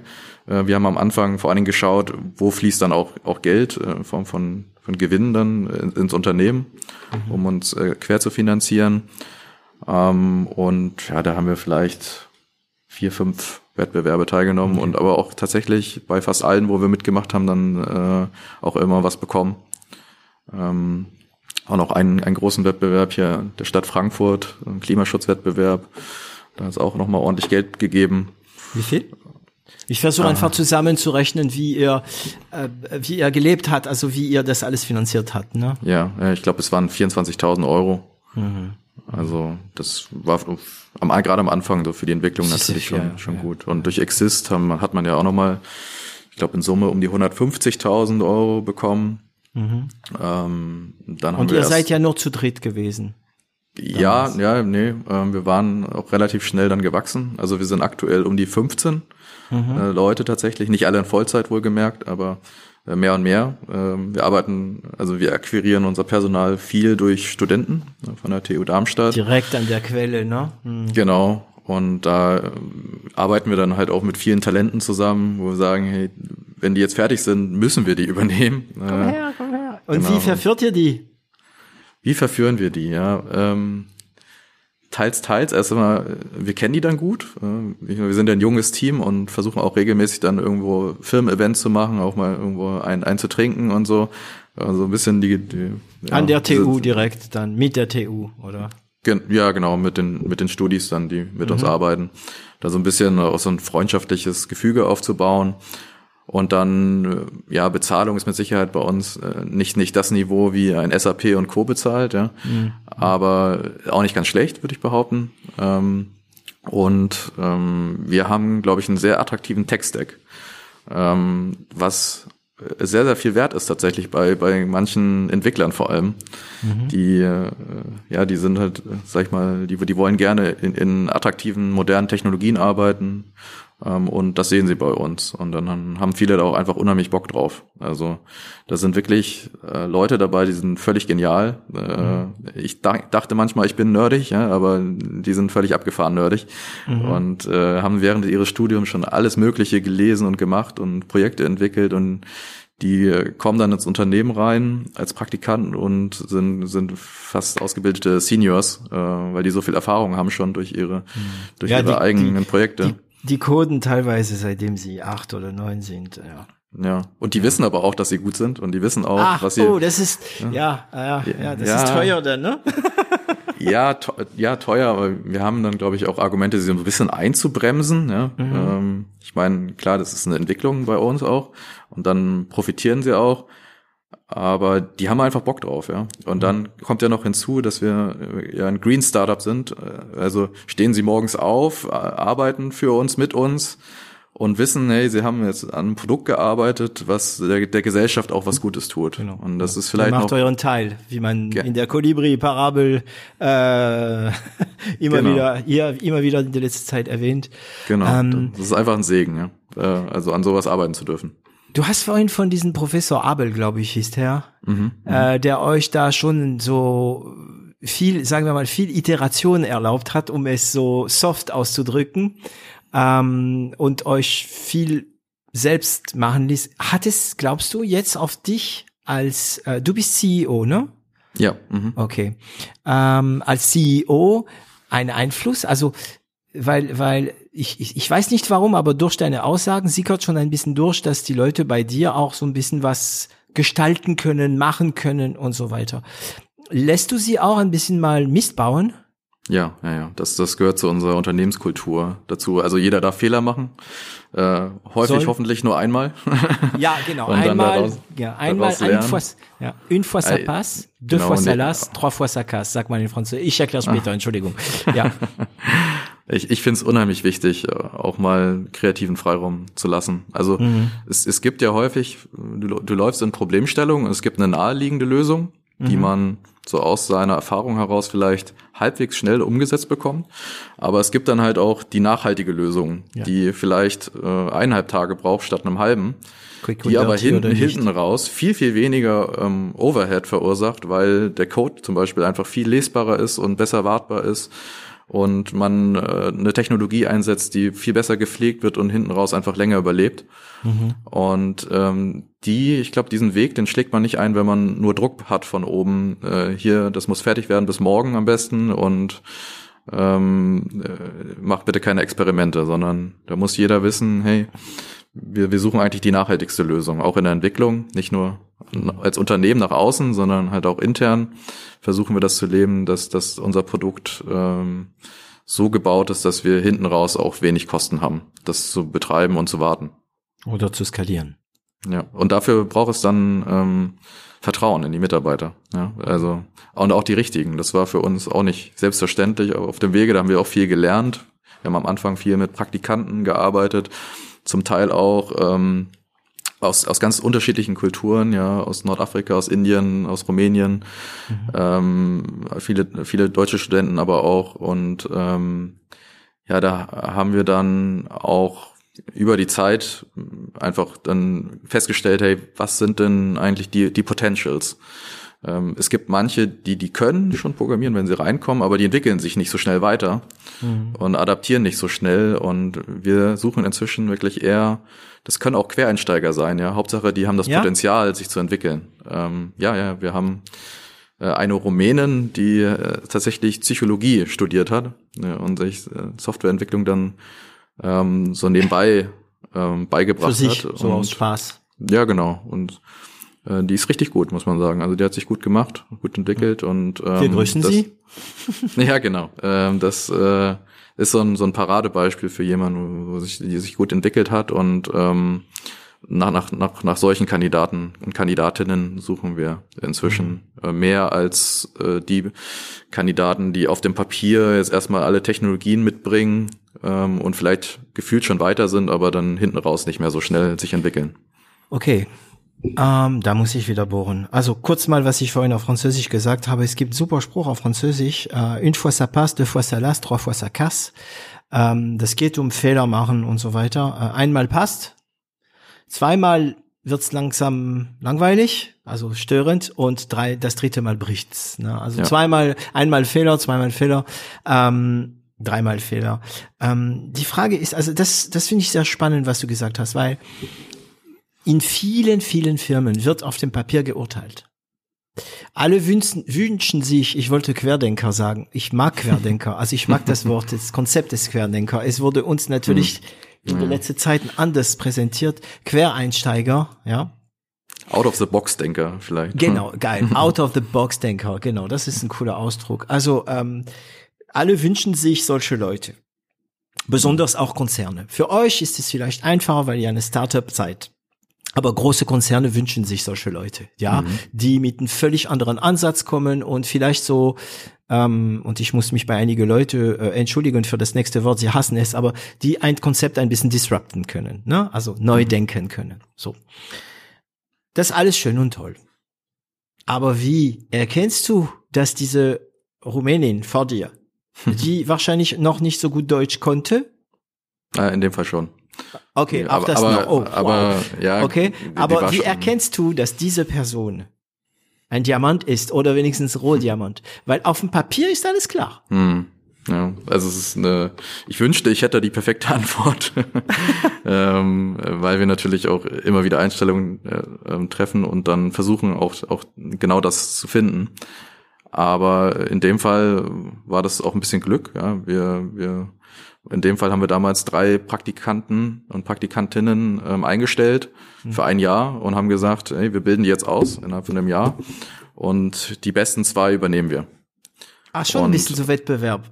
Ja, mhm. ja, aber nicht nach außen, nicht nach, also äh, für uns intern haben wir das gedacht. Ne? Ah, ähm, okay, jetzt. Wir, wir wussten, ja, die werden besser und äh, hinten raus gucken wir mal, wie viel Geld wir haben, wie viele wir davon einstellen können tatsächlich. Mhm. Aber wahrscheinlich waren es dann äh, waren um die zwei, die, die wir übernehmen können zu dem Zeitpunkt und haben einfach geschaut, ja, wer entwickelt sich am besten. Und das war auch ja, ein kleiner Glücksfall. Natürlich haben wir auch bei den Einstellungen schon versucht zu selektieren äh, in Form von gezielten Fragen, dann auch im, im technischen. Äh, mhm, wir haben so ein mhm. Wir haben so eine kleine Coding-Assignment, ähm, die wir unseren Kandidaten auch schicken, die sie aus, äh, die mal in zwei Stunden programmieren sollen. wo wir tatsächlich äh, schon viel sehen, äh, wie die Probleme an Problem, äh, Probleme, die Kandidatinnen und Kandidatinnen an Problemstellungen herangehen ähm, und wie viel Background-Wissen schon vorhanden ist und ja und wie kreativ auch ne wichtig wenn sie wenig Background-Wissen haben wie kreativ sie sein könnten ne? ja, ja ja genau mhm. Und dann am Ende auch wie schlagen sie sich da im, im Gespräch wie können sie das erklären und passt es auf einer persönlichen Ebene auch die Wellenlänge ist so entscheidend mhm. gerade in kleinen Teams ähm, muss, muss das Gefüge einfach stimmen im Büro, dass, dass man Lust hat, morgens ins Büro zu kommen und äh, Bock hat, an seinem Produkt zu arbeiten in einem Team. Ja, ja weil ins Büro gehen heißt zu den anderen gehen. Zu den anderen gehen, ja. ja man geht eigentlich man, zu den anderen. Also das ist etwas, was ich jetzt vor kurzem für mich wahrgenommen habe. Man geht nicht ins Büro, man geht eigentlich zu den anderen. Ja, und arbeitet Büro, mit den anderen, ne? Das genau, man arbeitet so. mit den anderen, ne? Das ist ja. so, äh, und deswegen ist äh, dieses Argument, der zwar sehr schwer ähm, in eine Excel-Tabelle bewertet werden kann, ja. ähm, das Emotionale, das Miteinander, dieses Ganze, das kann man nur empfinden. Bist du bei den bei den äh, Einstellungsverfahren immer dabei? Oder wer von mm. euch drei ist derjenige, der sich als am besten geeignet bezeichnen würde, äh, für die gute die gute Leute zu fangen? Wir machen das äh, immer äh, in der Kombination. Also wir sind in der Regel äh, zwei von uns dabei. Mhm. Tatsächlich, also noch geht das. Wir, wir sind 15 Leute und ja, äh, zu den Gesprächen können, können wir da auch noch dazukommen. In der Regel sind es aktuell, weil wir aktuell äh, Entwickler suchen, äh, Björn und ich. Ähm, ja klar, Björn ist ja der Genau, Entwickler. Björn ist mhm. unser, unser Techie und der, der Chefentwickler und der dann auch ja, die gezielten Fragen äh, im, im Tech-Bereich dann noch stellen kann, auch gezielter als ich. Und ich suche vielleicht manchmal so ein bisschen ja, auf der zwischenmenschlichen Ebene nach dem, ob es dann passt. Und ich glaube, zusammen ergänzen wir uns ganz gut. Äh, haben, glaube ich, beide ein ganz gutes Menschengespür äh, und können das dann verschiedene ähm, ja, Schubladen dann auch einstufen. Äh, äh sorry, ist ein bisschen blöd gesagt. Äh, Aber Menschen man muss, Schubladen man muss einstufen. vereinfachen. Man muss vereinfachen, weil sonst so sind die Variable viel zu viel. Und äh, tatsächlich trifft man halt auch viele Schubladen. Ne? Also ja. es, äh, es wiederholt sich einfach so von dem, was man eigentlich äh, so sieht an Bewerbern. Mhm. Und dann kommt man da auch ganz gut zurecht, so, ob der oder diejenige dann passen könnte. Mhm. Ähm, ja, aber das hat sich ganz gut bewährt. Und dann machen wir meist noch ein zweites Gespräch, äh, nicht meist immer. Und dann zum zweiten bin ich dann meist nicht mehr dabei und dafür dann Thomas. Und dann haben alle Gründer nochmal drüber geschaut und und können das dann ab, abnicken und ähm, in Zukunft werden wir es wahrscheinlich dann schlanker machen müssen, wenn wir weiter wachsen.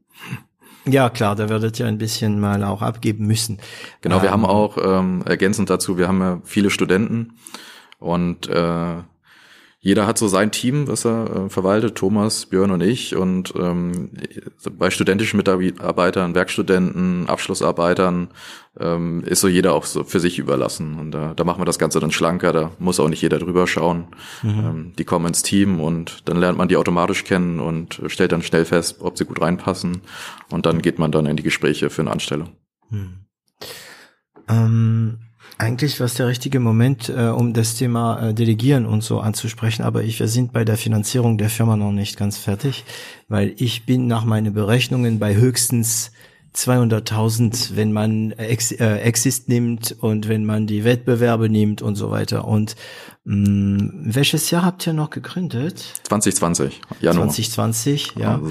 Ähm, ihr seid jetzt 15 ähm, ich weiß nicht, also ich nehme an, dass ihr euch als ähm, ähm, Gründer noch nicht so bezahlt. Ich könnte sogar vielleicht sogar darauf wetten, dass ein paar Angestellte fast oder mehr als euch verdienen. Es, könnte, es kann passieren, ja. Mindestens ah, genauso viel, sagen wir so. Mindestens genauso viel, genau. Ja, wir sind noch nicht, ähm, wie bei Ford sagte, so dass ein ein, ein, ein Manager also äh, etwa das 20-fache bis das 20-fache verdienen kann, darf, sollte. Ähm, also wie ging's weiter mit äh, mit Finanzen? Macht ihr hm. jetzt schon, habt ihr jetzt schon Kunden? Ja, wir haben schon Kunden. Also wir kommen tatsächlich schon ein paar Umsätze rein. Ähm, sind aber, muss man sagen, wir waren dieses Jahr sehr fokussiert auf die Produktentwicklung und haben hm. uns nur eine Handvoll von äh, ähm, Pilotkunden äh, geschnappt ähm, durch unser Netzwerk vor allem. Wir sind jetzt noch so ein bisschen im Stealth-Modus und wachen so langsam auf. Also Stealth-Modus heißt verdeckt, ne? Ja, also mhm. jetzt nicht komplett verdeckt, aber wir haben auch nicht aktiv groß Werbung gemacht. Ja. Mhm. Ähm, das ändert sich jetzt in den nächsten Monaten. Dann, dann wird es mit Sicherheit noch spannender, äh, mhm. äh, was was so Sales und Marketing-Techniken angeht. Ja, so dein Metier. Da kommt ein großes Proof of Concept. genau, genau. ja. Ähm, ja, und ähm, also darüber bekommen wir schon erste Umsätze rein. Ähm, dann äh, ja, irgendwelche Förderwettbewerbe, ähm, ähm, die wir mitnehmen. Wir sind sehr aktiv durch unsere ehemalige äh, Forsch, Forsch, unser Forschungsnetzwerk in, in, in Forschungsprojekten auch tatsächlich, mhm. viel vom Bund gefördert, ähm, die wir, in denen wir als Startup partizipieren, um ähm, ja Proof of Concepts weiterzuentwickeln, sage ich mal, ähm, über die wir dann auch einige Entwickler dann querfinanzieren können. Ähm, und wir ähm, haben ein Wandeldarlehen bekommen. Ähm, über 100.000 Euro, das äh, auch noch mal ein bisschen Puffer mitbringt. Und ähm, so in, in der Summe stehen wir eigentlich ganz gut jetzt da ähm, mit unserer Finanzierung für die nächsten zwei, drei Jahre könnten wir rein bootstrappen. Ja, wirklich. Ah, cool. Ja, ähm, ja, sind aber noch nicht ganz am Ende mit unseren Überlegungen, ob wir diesen äh, VC-Weg noch irgendwann einschlagen möchten, ah. ähm, der so ein paar Vor- und Nachteile mit sich bringt. Und ähm, da haben wir halt auch schon einige Kontakte und evaluieren immer mal wieder. Gibt's Interessenten ähm, schon? Ja, würde ich behaupten, dass es Interessenten gibt. Typische ähm, VCs oder eher aus der Industrie? Ähm, sowohl als auch. Mhm. Also ähm, wir, wenn, dann suchen wir tatsächlich eher nach Smart Money äh, in Form von Unternehmen, Gehirne, die äh, uns halt auch als Produkt in ihrem Portfolio dann irgendwo erg ergänzend sehen oder beraten ähm, können oder beraten können. Ja. Äh, und Dann könntest du mal dir die Folge von äh, Armbruster anhören. Die ist ein bisschen alt von äh, Manuel Armbruster äh, mit seinen Cohen Attack, weil die sind auch so ein bisschen rangegangen über direkt mhm. über so ein eher über die Industrie haben sie sich äh, erstmal finanziert. Mhm. Ja, ja. Ja, ich, durch das Wandeldarlehen ist das im Prinzip schon so. Das ist ähm, ein Gründerfonds hier ähm, der, der Stadt Darmstadt, ähm, mhm. die halt auch ähm, Unternehmen hält, wie lokales Energieunternehmen, ähm, lokale Transportunternehmen und so weiter. Mhm. Und darüber haben wir halt auch so ein sehr großes Netzwerk, mit dem wir Pro Projekte machen, worüber wir Multiplikatoren haben äh, im Bereich von Energieberatung, mhm. im Bereich von Energieverkauf und so weiter. Und ja, darüber kommen wir bisher ganz gut klar und ja, schauen einfach mal jetzt, wie es, wie es weitergeht. Aber unser Ziel ist schon, jetzt erstmal noch so ein bisschen die Sales Pipeline hochzufahren und die Umsätze weiter zu steigern, bevor man also möglicherweise. Also das Produkt ist jetzt bereit. Ne? Also ich meine, ich habe rausgehört, dass ihr nicht so Freunde von Quick and Dirty seid. Ähm, zumindest, ja, du lächelst breit. ich, ich sag mal, also es ist nicht so, dass unser Produkt fehlerfrei ist, ja, ja keineswegs. Klar. Aber es ist ähm, sauber programmiert. Also das habe ich rausgehört. Es scheint mir, dass äh, dass fast jeder, wenn er sich den Code reinzieht, dann gleich mal ungefähr versteht, was da los ist. Ja, damit ähm, du kannst dir vorstellen, wenn du bei, bei der Industrie hingehst und Anlagen schalten möchtest, äh, dass du das nicht mit einem völlig unfertigen Produkt machen solltest. Nee, nee, dann nee. Äh, kann das auch ja, sehr ja, schnell aber es kann gut funktionieren und trotzdem, da sind noch ein paar so Stellen, bei denen man so schnell, schnell was programmiert hat, Hauptsache tut. Ähm, ich meine, die Amerikaner äh, können das äh, unglaublich gut. Ähm, ich wundere mich manchmal noch, was bei Apple oder bei Microsoft so läuft. Ähm, aber ja, also das kann ich mir vorstellen, dass das Produkt jetzt schon bei euch, nachdem alles, was du gesagt hast, sehr sauber programmiert ist. Ähm, ähm, deswegen, es sind noch ein paar Fragen offen. Das heißt, zu diesen Programmierungen möchte ich zurückkommen. Ähm, aber ihr, ihr, habt schon manchmal einen Sinn für, also Quick and Dirty heißt, ähm, dass man eine Lösung, Marty, ist zwar, die funktioniert, ist aber äh, zum Beispiel, weil du das Wort nachhaltig auch bei Programmierung benutzt, nicht nachhaltig. Das heißt, wenn man später skalieren will, ist es dann für jedes Stück nochmal viel Aufwand. Wenn man das besser mhm. programmiert hätte, ändert man vielleicht nur eine Variable oder man dreht an einen Knopf und boom, mhm. man hat zwei und die funktionieren mhm. beide, wenn man dann alles gedacht hat, was passieren kann. Ne? Mhm. Also für, für Leute, die sich nicht auskennen. Ähm, Ich versuche gerade deinen Gesichtsausdruck äh, zu lesen, weil ich glaube, du weißt ganz genau, wo ich hin will. Aber ist es, kommt es gar nicht in Frage, dass manchmal mein einfach move fast and break things? Doch, natürlich. Ah, also, ich bin beruhigt. Okay. also ich, ich musste lachen, weil ich im Hinterkopf habe so, so manchen, äh, manche Diskussion mit mit Björn, ähm, mhm. die, äh, wo ich ich bin so jemand, der versucht ähm, Produkte bis zum Ende zu denken. Ja? Mhm. Ähm, so geht's mir dann auch bei Schnittstellenentwicklung und Schnittstellendesign. Ähm, dann denke ich an die Use Cases und, und fahre das Ganze so groß auf, wie ich mir das vorstellen könnte, dass es ein richtig gutes, gutes Produkt ist. Und ähm, Björn ist dann so immer derjenige, der mich wieder auf den Boden holt. Mhm. und sagt, hey, wir haben da jetzt nicht die Kapazitäten für und wir fangen mal klein an und fängt dann an, so die Hälfte oder drei, äh, drei Viertel davon wieder auszukommentieren und äh, und mir zu sagen, okay, hier, das ist die erste Funktionalität, die wir bauen und äh, dann iterieren wir uns weiter dran. Und ähm, auf dem Weg ganz klar ähm, wenn dann für das eine oder andere Projekt da vielleicht mal eine Demo ansteht, dann muss es halt auch mal schnell gehen und mhm. äh, dann wissen wir aber auch hinten raus, ähm, dass wir noch mal dran müssen. Genau. Und das ist, da haben wir schon, glaube ich, ganz gute Pro äh, Prozesse auch aufgesetzt, dass das dann in dem Moment, wo wir es schnell bauen, auch gleich äh, als Ticket in unserem System mit drin ist, das dann gleich richtig zu bauen danach, mhm. bevor es dann irgendwann in die Luft fliegt, sage ich mal, ohne dass wir es auf dem Schirm haben. Genau. Und da sieht man auch, glaube ich, die guten Programmierer und die, sagen wir mal, göttlichen Programmierer, ja, äh, die Vega, die richtige Programmiergötter ähm, werden zwar bereit sein, Quick and Dirty Lösung einzusetzen, aber die werden immer dafür sorgen, dass im Fundament deiner Architektur hm. kein Fehler von Anfang an passiert. Ja, und ähm, es ist ein Thema, das rekurrent ist bei 0 auf 1 und zwar das Thema Excel. Ne? Excel ist ein Programm, das jeder benutzt und so. Und in Excel gibt es ein oder zwei Fehler drin, von denen ich hundertprozentig sicher bin, dass sie seit Anfang an drin sind. Also ich glaube, die waren schon bei Multiplan drin, als es noch nicht Excel hieß. Ne? Und ähm, Genau, das ist das Geheimnis. Ja, wir machen schnell mal, wenn so ein Modul so quick and dirty äh, ist, dann ist okay. Man zeigt es der Kunde, der Kunde sieht die Funktionalität und man weiß, danach kann man es besser. Aber wenn das Fundament ein Problem hat, ne, also das hat man, das, das mhm. hat man immer erlebt, ne, das passiert ja manchmal und man kann ja auch nichts dafür, ne. Okay, also das ihr habt das Problem.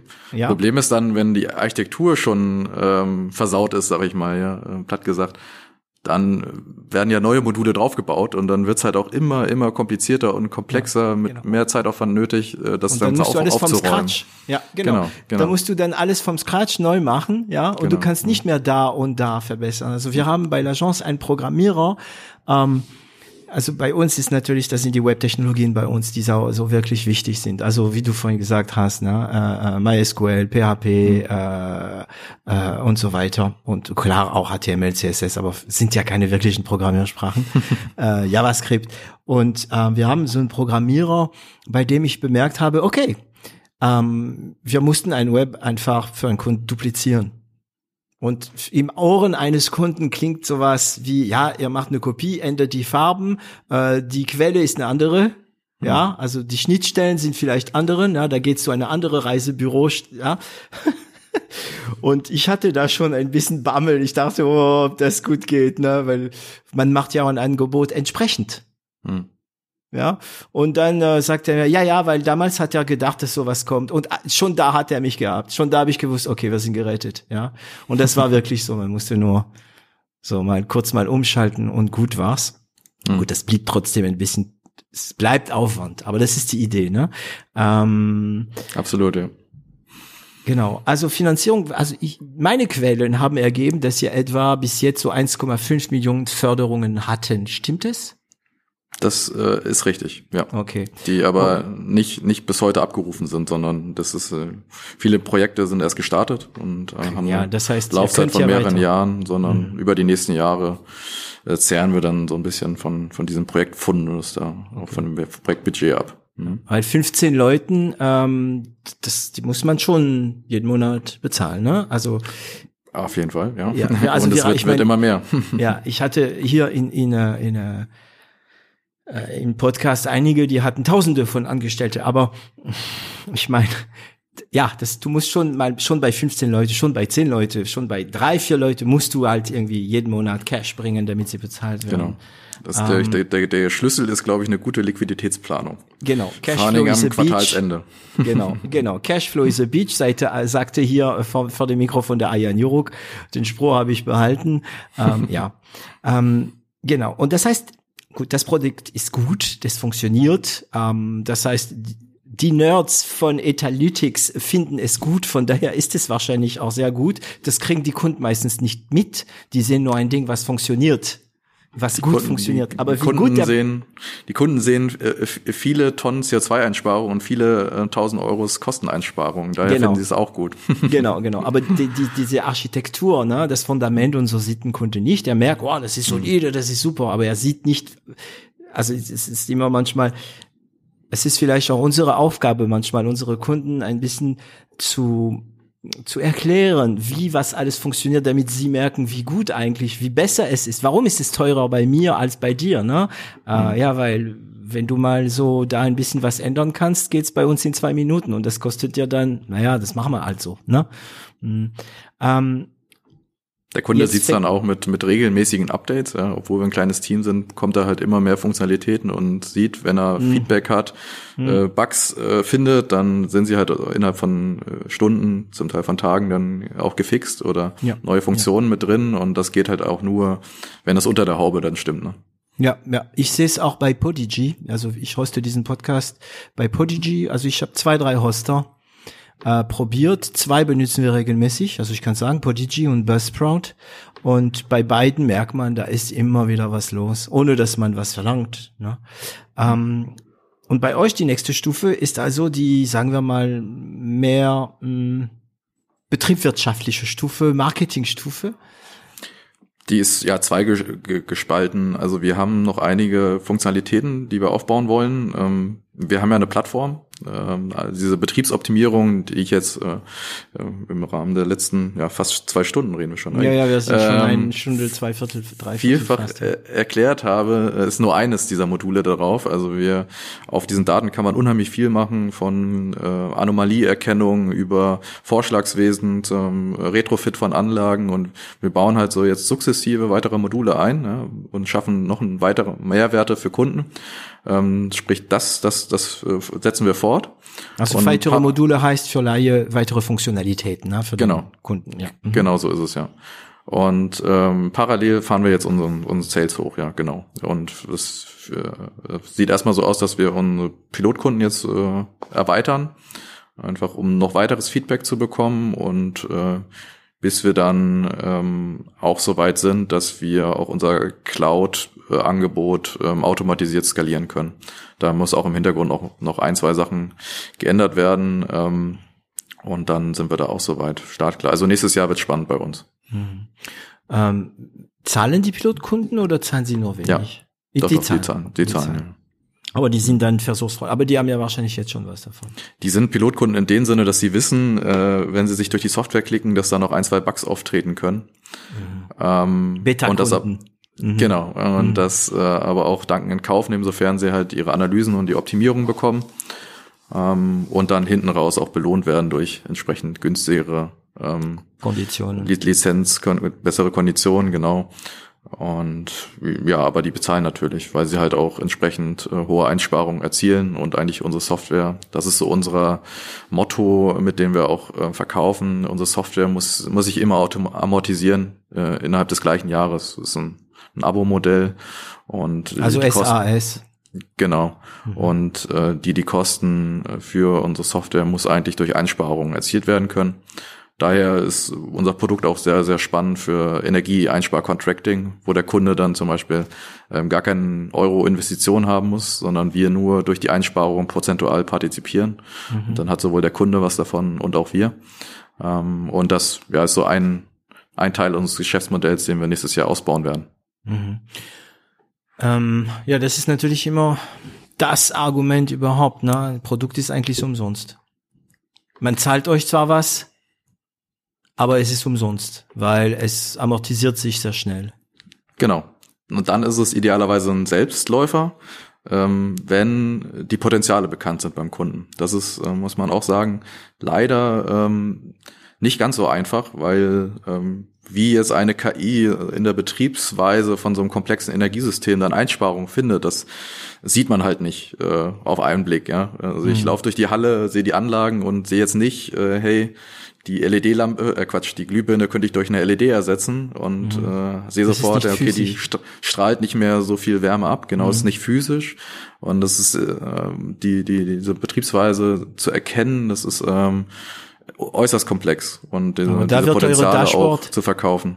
Da wird eure Dashboard bestimmt ein paar interessante Informationen zu den Kunden liefern. Hey, genau. du hast heute so und so viel gespart. Also, oder? Ja, genau. So, ja, so läuft's genau. dann ab tatsächlich. Ja. Und bei Großkunden machen wir dann auch, also tatsächlich sind wir viel ähm, bei, bei Großkonzernen unterwegs, ähm, die halt sehr, sehr weit sind, auch in ihrer Datenerfassung. Und ähm, da machen wir dann auch häufig dann so ein, so ein Engineering noch im Vorfeld, wo wir dann kleine Potenzialanalyse, die schon bezahlt ist, vorschieben. Mhm. Und dann hat ein Kunde auch eine gewisse Sicherheit, ähm, welche Potenziale eigentlich dahinter sind und was wir einsparen können. Okay. Habt ihr auch Beratung als Leistung oder?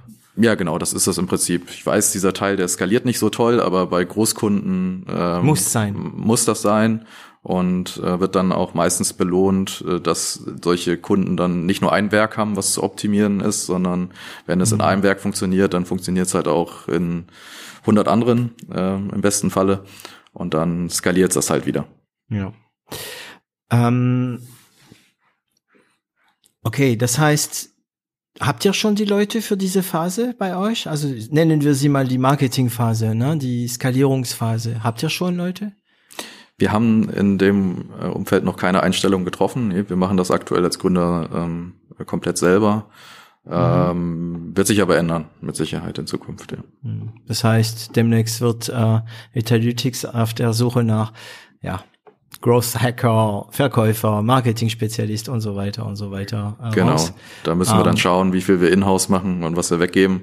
Mhm. Ähm, da wird man ja auch zugebombt an Anfragen aus E-Mails und da werden wir uns dann nochmal selektieren müssen, ähm, wie flexibel wir sein wollen am Anfang, ob wir da schon eine Anstellung vornehmen möchten oder ob wir da erstmal ähm, ja mit einem Dienstleister arbeiten.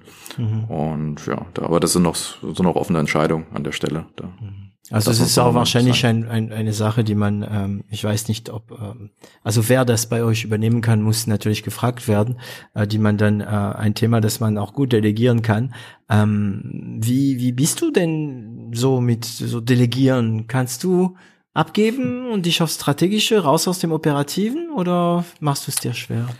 Naja, ich, ich, äh, am Anfang war, äh, ist mir das schwer gefallen, nicht, nicht bei uns im Unternehmen, sondern ähm, am Institut schon. Da hatte mhm. ich ja mhm. auch schon Führungsverantwortung ähm, und viele Mitarbeiter, die ich, wo ich auch Sachen abgeben musste. Ähm, mhm. ich, ich muss zugeben, dass ich halt so einen kleinen Hang zur Perfektion habe an manchen Stellen, wo es wichtig ist. Ja. Und da tue ich mich tatsächlich schwer. Also da, so die letzte Instanz bin ich dann doch gerne. Aber ähm, was ich häufig dann mache, ist so das Grobe erstmal abzugeben, zu sagen, hier mach mal einen Aufschlag und äh, dann mache ich das Feintuning. Und das, damit fahren wir eigentlich ganz gut bisher. Okay, das ist interessant, weil ähm, viele machen das andersrum, ne? Die, die setzen schon mal erstmal die große Linien und geben dann äh, für die Fertigung, also für die Fein, äh, Fein, äh, Feinfertigung dann ab. Ähm, was, was ist, was bedeutet eigentlich für dich so delegieren? Da Delegieren bedeutet für mich, dass erstmal ähm, Aufgaben irgendwo auf meiner Agenda stehen und ich feststelle, ähm, es, ich bekomme es entweder zeitlich nicht unter oder fachlich macht es mehr Sinn, dass es jemand anderes tut.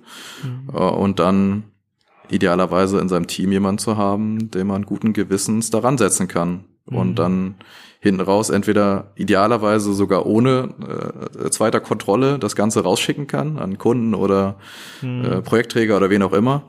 Ähm, oder aber halt selber nochmal drüber gucken und den Feinschliff machen. Ja, oder aber, äh, welche Definition hast du im Kopf? geht eh nicht. Ne? Nee, also, nee, nee, geht nicht. Skalieren. Also muss man können. Ja. Und wenn ihr später mal, ich weiß nicht, ob ich das richtig gehört habe, aber wenn ihr später mal in Richtung B2C geht, dann gibt's auch, äh, auch die ganzen Kundenkontakte und so weiter. Das ist eine ganz andere ja. Liga. Ne? Also, na klar, mm. na klar, das ist eine ganz andere Liga. Ey, wir sind schon seit äh, über über eine Stunde, drei Viertel zusammen. Ja, du, du hattest dich etwas Sorgen, glaube ich, gemacht, aber das machen alle, wenn ich sage, hey, ihr müsst euch echt zwei Stunden nehmen für uns, für von 0 auf 1. Und dann merkt man, uch, ich gucke gerade auf die Uhr. Ähm, gut, wir hatten mal eine kurze technische Pause, aber ich denke, ja, eine Stunde 45 sind wir schon, so etwa. Ähm, es war sehr ähm, kurzweilig ähm, mit dir. Danke, danke. Ja, das ist deine Geschichte, ist halt kurzweilig. Ähm, ähm, ich glaube, ich habe ich hab eigentlich, wir haben die Geschichte ja schon mal gut skizziert von von dir und äh, von Etalytics. Ähm, ich meine, offiziell gibt es euch erst seit so ein, also 2020, Anfang 2020 habt ihr gegründet, ne? Also mhm. ein Jahr, ja, zwei Jahren jetzt, ne? Mhm. Ähm, Moment mal, warte mal, Wann genau habt ihr gegründet? Januar 2020? Im Januar, so kurz vor Ach, der Pandemie, du, ja. Ja, genau. Das heißt, ihr seid eine reine Pandemiefirma.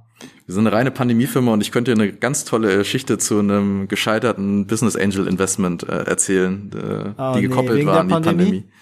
Ja, ja, aber nicht, nicht, nicht dramatisch. Also es war am Erzähl Ende für uns sogar ein Glücksfall. Ähm, okay. Ich weiß nicht, ob wir die Zeit noch haben oder. Wir haben, ey, wenn du eine Stunde neu erzählst, ich kann hören. Also ich, es, es ist spannend, ich finde es spannend. Es sind voll viele Sachen, von denen ich keine Ahnung habe. Von daher ist es toll. Ja. Okay, ja, dann erzähle ich sie kurz. Also äh, wir tatsächlich vor der Gründung ähm, war uns schon bewusst, hey, wir brauchen irgendwie Kapital, mhm. ähm, um ja auch so ein paar Projekte quer zu finanzieren und sind sehr, sehr frühzeitig ähm, auf Business Angel zugegangen, haben gepitcht äh, und so weiter mhm. und hatten dann auch äh, eine recht große Runde an Business Angels zusammen, ähm, von denen wir uns dann am Ende äh, so die besten vier rausgesucht hatten ähm, und wir wollten 200.000 Euro aufnehmen. Ähm, war alles schon eingetütet, ähm, haben viele Strategie-Meetings zusammen gehabt, uns sehr, sehr häufig getroffen, hatten die Vertra alles da, ne? das Vertragswerk war aufgesetzt, ähm, und dann hieß es ja im Januar, hey, okay, jetzt fehlt nur noch die Gründung. Mhm. Dann haben wir das natürlich angeschoben, ähm, direkt Anfang Januar wohlgemerkt. Äh, aber durch diese Holding-Kaskade ähm, hat sich das so ein bisschen verzögert alles, ähm, weil erst die Holding-UGs gegründet werden mussten und dann konnte die GmbH gegründet werden. Und erst dann konnte eigentlich ähm, ja, das Vertragswerk finalisiert werden mit den Business Angels. Ja, und dann war es halt äh, Mitte März und die Pandemie hat halt voll zugeschlagen. Äh, Konditionen waren verhandelt und eigentlich hatten wir das mit Handschlag schon besiegelt. Und dann war aber so Weltuntergangsstimmung, ja, nach dem Motto, hey, ja, wir rauschen jetzt voll in die Depression in der ja, Wirtschaft. Ja, wir machen und nichts mehr und alles stoppen. Mhm. Genau, und ihr werdet es wahrscheinlich eh nicht überleben, weil Nachhaltigkeit kümmert ihr keinen mehr. Alle wollen nur noch überleben. Mhm. Ähm, und entsprechend wollte man, man wollte es wohlgemerkt nicht absagen, sondern man hat das dann als Anlass genommen, um den Preis noch zu drücken. Und ähm, da war bei uns dann irgendwann äh, die Schmerzgrenze überschritten und wir haben gesagt, hey, nee, pass auf, wir, wir schaffen es auch ohne euch. Wir haben eigentlich das Kapital für Bootstrapping und ähm, haben das dann von uns aus abgesagt und ja, wurden dann eigentlich auch belohnt. Ähm, als wir dann das Wandeldarlehen ähm, verhandelt haben, war unsere Finanzierung, äh, war unsere Bewertung doch ein Vielfaches von dem, was wir damals schon mit den Business ah, Angels okay, das heißt, okay, die, die Bewertung war dann besser. Ah, ja. Genau, mhm. genau. Ach, wie viele habt ihr abgegeben, darfst du sagen? Ja, nee, kann ich nicht ganz sagen. Aber wir Aber halten noch fast, wir halten noch fast alles, sagen wir mal so. Also es okay. war war, war sehr, war sehr äh, großzügig die Bewertung. War das schon zweistellig oder mit Prozent? Also du darfst natürlich, nee, nee. ich frage, ne? Nicht mal zweistellig. Ein, einstellig, nein. Nee. Einstellig. Ja, ja. Okay, also lass mich überlegen. Das heißt, nehmen wir mal an, das wäre das größte einstellig, ja? Also das größte einstellig wäre, äh, sagen wir mal, wäre zehn Prozent, um es einfacher zu machen. Also neun Prozent, ne? Ist das bei dir einstellig, zehn Prozent? also neun Prozent für 100.000. Ähm, wahrscheinlich war es weniger. Das war deutlich weniger, ja. Ja, ja. Äh, aber wenn es so schlimm gewesen wäre, neun Prozent, also, da wart ihr schon mit über eine Million. Ja, ja, war noch, äh, deutlich mehr bewertet schon, genau. Ja, ja, genau. Also war also auch also vor dem Hintergrund, dass wir wir hatten ja schon äh, Kundenprojekte und äh, Förderprojekte im, Hintern von ja Jetzt hast du es ja vorhin gesagt, wie viele Millionen das waren jetzt durch Förderung. Mhm. Äh, dass ja auch Value ist im Unternehmen am Ende, ja. Ähm, genau, also. Die, die nicht ähm, äh, finanziert werden müssen von außen. Ähm, das heißt, ihr seid jetzt eigentlich schon, als was die Bewertung, wir wissen alle, dass es nicht so viel Bedeutung hat, aber das ja, es erlaubt Vergleiche. Ne? Also Zahlen dürfen alle falsch sein. Wenn sie immer falsch gleich gemacht werden bei allen, dann hat man die Möglichkeit zu vergleichen, was zu ein richtiges Ergebnis führt. Ne? Aber sagen wir mal so, ihr seid in zwei Millionen Bereich jetzt schon, was die, ähm, also in den zweistelligen Millionen Bereich, was die Bewertung angeht. Oder knapp dran. Daran könnte es sein, ja. Ja. Äh, die Themen, du, du, da weißt, redet du ihr weißt, alle so du, ge- du weißt schon, wie man einen in die Enge drängt, ne? Ja, ja, tut mir leid, tut mir leid. Alles gut, ne? Ähm, ähm, okay. Also, ich habe ehrlich gesagt deine Geschichte ähm, von den Vissi, ich wahrscheinlich die ersten 10 bis 15 Sekunden äh, verpasst, weil wir, du hast es gar nicht bemerkt, wir hatten äh, Verbindungsproblem, aber ist ja egal, weil wir ja in HQ Remote aufnehmen, von daher sind solche Probleme äh, nicht existent. Das heißt, ich werde mich das Ding dann gleich mal anhören. Also ich habe das Ende, das Ende war das Wichtigste ähm, gehört. Ähm, ja, und am Ende war das gut. Ähm, ich werde dir jetzt mal die, äh, die Standard-Endfragen stellen. Äh, Die kennst du natürlich, weil du ja regelmäßig von 0 auf 1 Natürlich. hörst. Ja. Größter Fan. So, ähm, ich muss mir ein, ein, ein, ein, ein Moment aus deiner Vergangenheit nehmen. Ja, ähm, genau. Nehmen wir mal an, kurz nachdem du promoviert hast, nachdem du dein Thesis äh, verteidigt hast, also deinen Doktor verteidigt hast, ne? Ähm, nee, nachdem du ja Bescheid bekommen hast. Also sagen wir mal, gibt's immer noch den äh, Doktorhut? Ja, ja, natürlich, Ja, den gibt's noch, also, ja. Ist okay. auch ganz toll Sah und dein richtig toll. peinlich aus? Ja, ja, genau. genau. Also, also wenn man ein Doktorat hat, äh, kriegt man in Deutschland einen Hut und Mhm. das ist meines, mein, meistens nicht sehr, nee, das ist meistens sehr peinlich. ähm, okay, also nachdem du deinen Doktorhut bekommen hast, Mhm. ähm, wenn du, ach, das ist ja nicht so weit, wann war das? Das war 2019, im Ach Herbst nee, nicht Oktober. interessant. Das ist, nicht äh, interessant. Ah, nicht interessant, das ist zu nah. Ähm, doch, lassen wir es dabei. Wenn du dich da was ins Ohr flüstern könntest. Wenn ich mir da was ins Ohr flüstern könnte. Also, ich, es gibt nicht viel, was ich bereut hätte. Also, Mhm. vielleicht privat äh, so ein bisschen was, Ja? aber was, was man, also, wir haben tatsächlich ähm, eine Wohnung gekauft letztes Jahr und äh, es ist ein Altbau von 1904. Oh, geil. Und wir haben nach dem, ja, geil. Äh, aber, haben- aber es ist ja ein Lebens, äh, Lebenswerk. Das ist der Punkt, ja. Ich hab nach, nach dem, nach unserer Miete ausgezogen war, wollten wir einziehen und äh, ja, also es ist ein Lebenswerk. Wir haben festgestellt, dass wir so viel noch zu sanieren haben. Ähm, Teile davon waren schon offensichtlich beim Kauf natürlich, aber ähm, es ist schon so, dass das so nach und nach dann immer mehr Arbeit wird. Und ähm, ich weiß ehrlich gesagt nicht im Nachhinein, ob ich es nochmal gemacht hätte, weil äh, es ist schon sehr, sehr, sehr zeitfressend und das dann mit Startup, mit Kind zu Hause, mit Frau, ähm, die aktuell noch bei ihren ähm, Eltern wohnt, weil wir noch am Renovieren sind.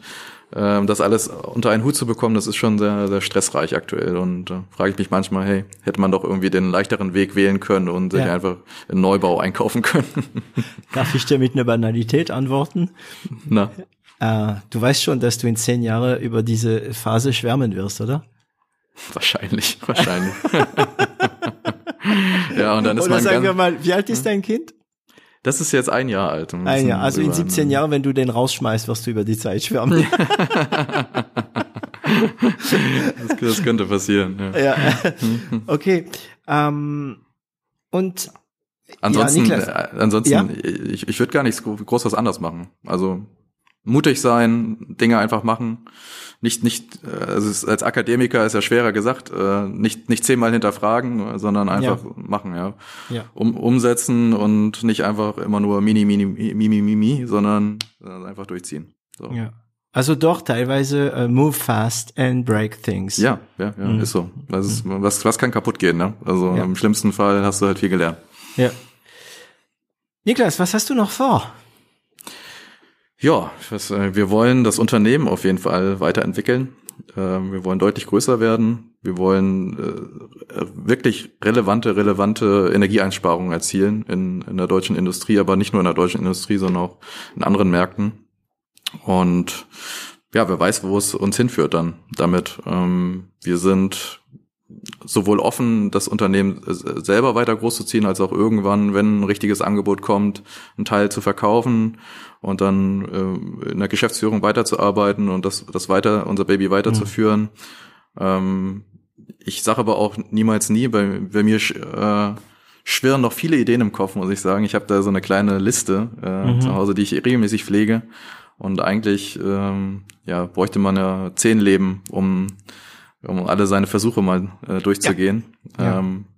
Also ich könnte mir noch vieles vorstellen. Für mich ist nur wichtig, dass, dass man morgens aufsteht und Spaß hat an dem, was man tut und irgendwas Sinnvolles macht, wo man dann auch vielleicht am Ende seines Lebens stolz drauf sein kann und seinen, seinen Kindern erzählen kann, hey, wir haben hier irgendwas Nachhaltiges aufgebaut und ähm, das, was du geschaffen hast, äh, ist jetzt nicht mit deinem Tod weg, sondern überlebt dich. Das mhm. ist irgendwo vielleicht so ein bisschen meine Vision von, von meinem Lebenswerk. Schön, schön. Musstest du gerade an deinen Opa denken?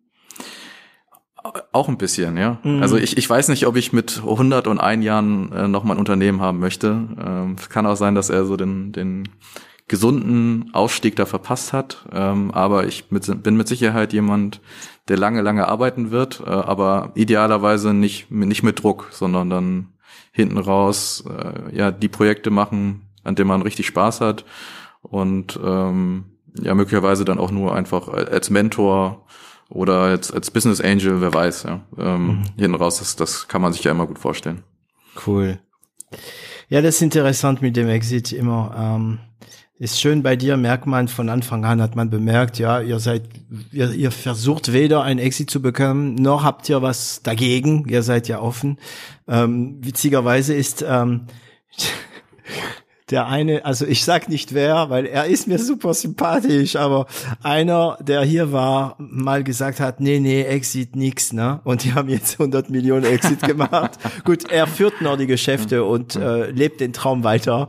Ja. Ähm, vielleicht sind meine Erinnerungen auch nicht mehr so die guten. Vielleicht hat er das nicht so hm. ganz genau so gesagt. Aber als ich gesehen habe, äh, äh X und Y bekommen 100 Millionen, äh, habe ich gedacht, ja, von wegen kein Exit. Aber der ja, ist noch dabei. Ich glaube, also. die Frage ist ja auch immer, ähm, an wen man verkauft, ne? Und, ja. und wie dann so ein Vertragswerk aussieht, welche Freiräume man hat ähm, hinten raus. Ähm, klar, die, den Freiraum, den man jetzt hat, den wird man mit Sicherheit dann nicht mehr bekommen äh, und sich dann auch eher rechtfertigen müssen. Mhm. Aber es gibt ja durchaus Positivbeispiele, wo das dann auch weiter gelingt mit der Zusammenarbeit und ja, so ein, so ein Unternehmen dann trotzdem weiter hochgezogen werden kann. Und ähm, mir ist ja nur wichtig, dass man dann irgendwann halt auch mal, klar, man ist irgendwo ein gewisses Risiko gegangen nach der Gründung und hat zurückgesteckt äh, äh, beim, beim Gehalt, ähm, dass, dass das dann in irgendeiner Form auch mal ein bisschen zurückfließt, ähm, dass man seine Familie zumindest mal gut mhm. versorgen kann und sein Kind und ähm, da nicht mehr ganz das, das Risiko ganz so hoch mehr ist wie zum aktuellen Zeitpunkt. Ähm, äh, deshalb sagte ich ja möglicherweise auch nur so ein Teil-Exit. Ähm, Wäre auch schon. Dass man, dass man ähm, sich auch mal seinen Schlaf ähm, problemlos ähm, holen genau. kann, ne? Weil genau. man, man denkt schon viel nach, wenn wenn man in so ähm, gefährliche, sagen wir mal so, ja gefährliche Situation ist. Also wenn man nicht so ganz genau weiß, was wie die Zukunft aussieht. Die Pandemie genau. macht es natürlich auch nicht einfacher.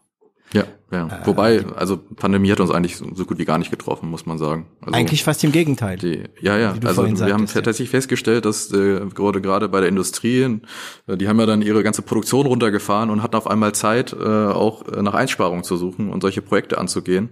Also mhm. wir haben dadurch eher so einen Boost noch erlebt. Ähm, mhm. Ja.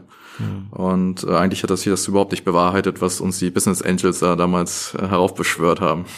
ja, vielleicht wollen, haben die einfach nur taktiert, das kann ja auch sein. Ja, klar. Das mhm. war aber über das Maß hinaus und äh, wir waren dann froh, dass, das, dass wir da noch den Absprung geschafft haben. Cool. Niklas, vielen Dank äh, für diese ja zwei Stunden zusammen. Äh, es war wieder mal sehr, sehr interessant. Äh, ein paar Themen, neue Themen zu hören, die wir äh, in diesem Podcast nicht hatten. Wieder mal eine neue Persönlichkeit, äh, eine so etwas ruhigere, mit einer scharfe Intelligenz. Also wir haben, also wir haben ja immer intelligente Leute. Ganz, also das ist jetzt kein Spruch, äh, die auch abstrahieren können und so weiter. Aber deine Art war wieder noch eine, eine neue Art. Ähm, ich danke dir ähm, und ähm, wünsche natürlich ähm, Etalytics weiter alles Gute, ja, und hoffe, dass du das mit dem 1904 Haus super in den Griff kriegst. Okay, ciao David, Niklas. ich, ich danke dir vielmals. Ja, es hat super viel Spaß gemacht und äh, wir bleiben bestimmt in Kontakt und vielleicht hören wir uns ja noch mal. Et voilà, Sie haben es geschafft, diese Folge bis zum Ende zu hören und ich danke Ihnen dafür. Sollte Ihnen dieser Podcast gefallen, vergessen Sie nicht, ihn zu teilen und darüber zu sprechen. Abonnieren Sie uns und zwingt Freunde und Familie es auch zu tun. Sie finden uns auch online unter 0auf1.com. Und falls Sie eine Internet- und Medienagentur mit einem breiten Spektrum an Erfahrungen und Kenntnissen brauchen, melden Sie sich. Das Team von L'Agence wird sich besonders gut um Sie kümmern.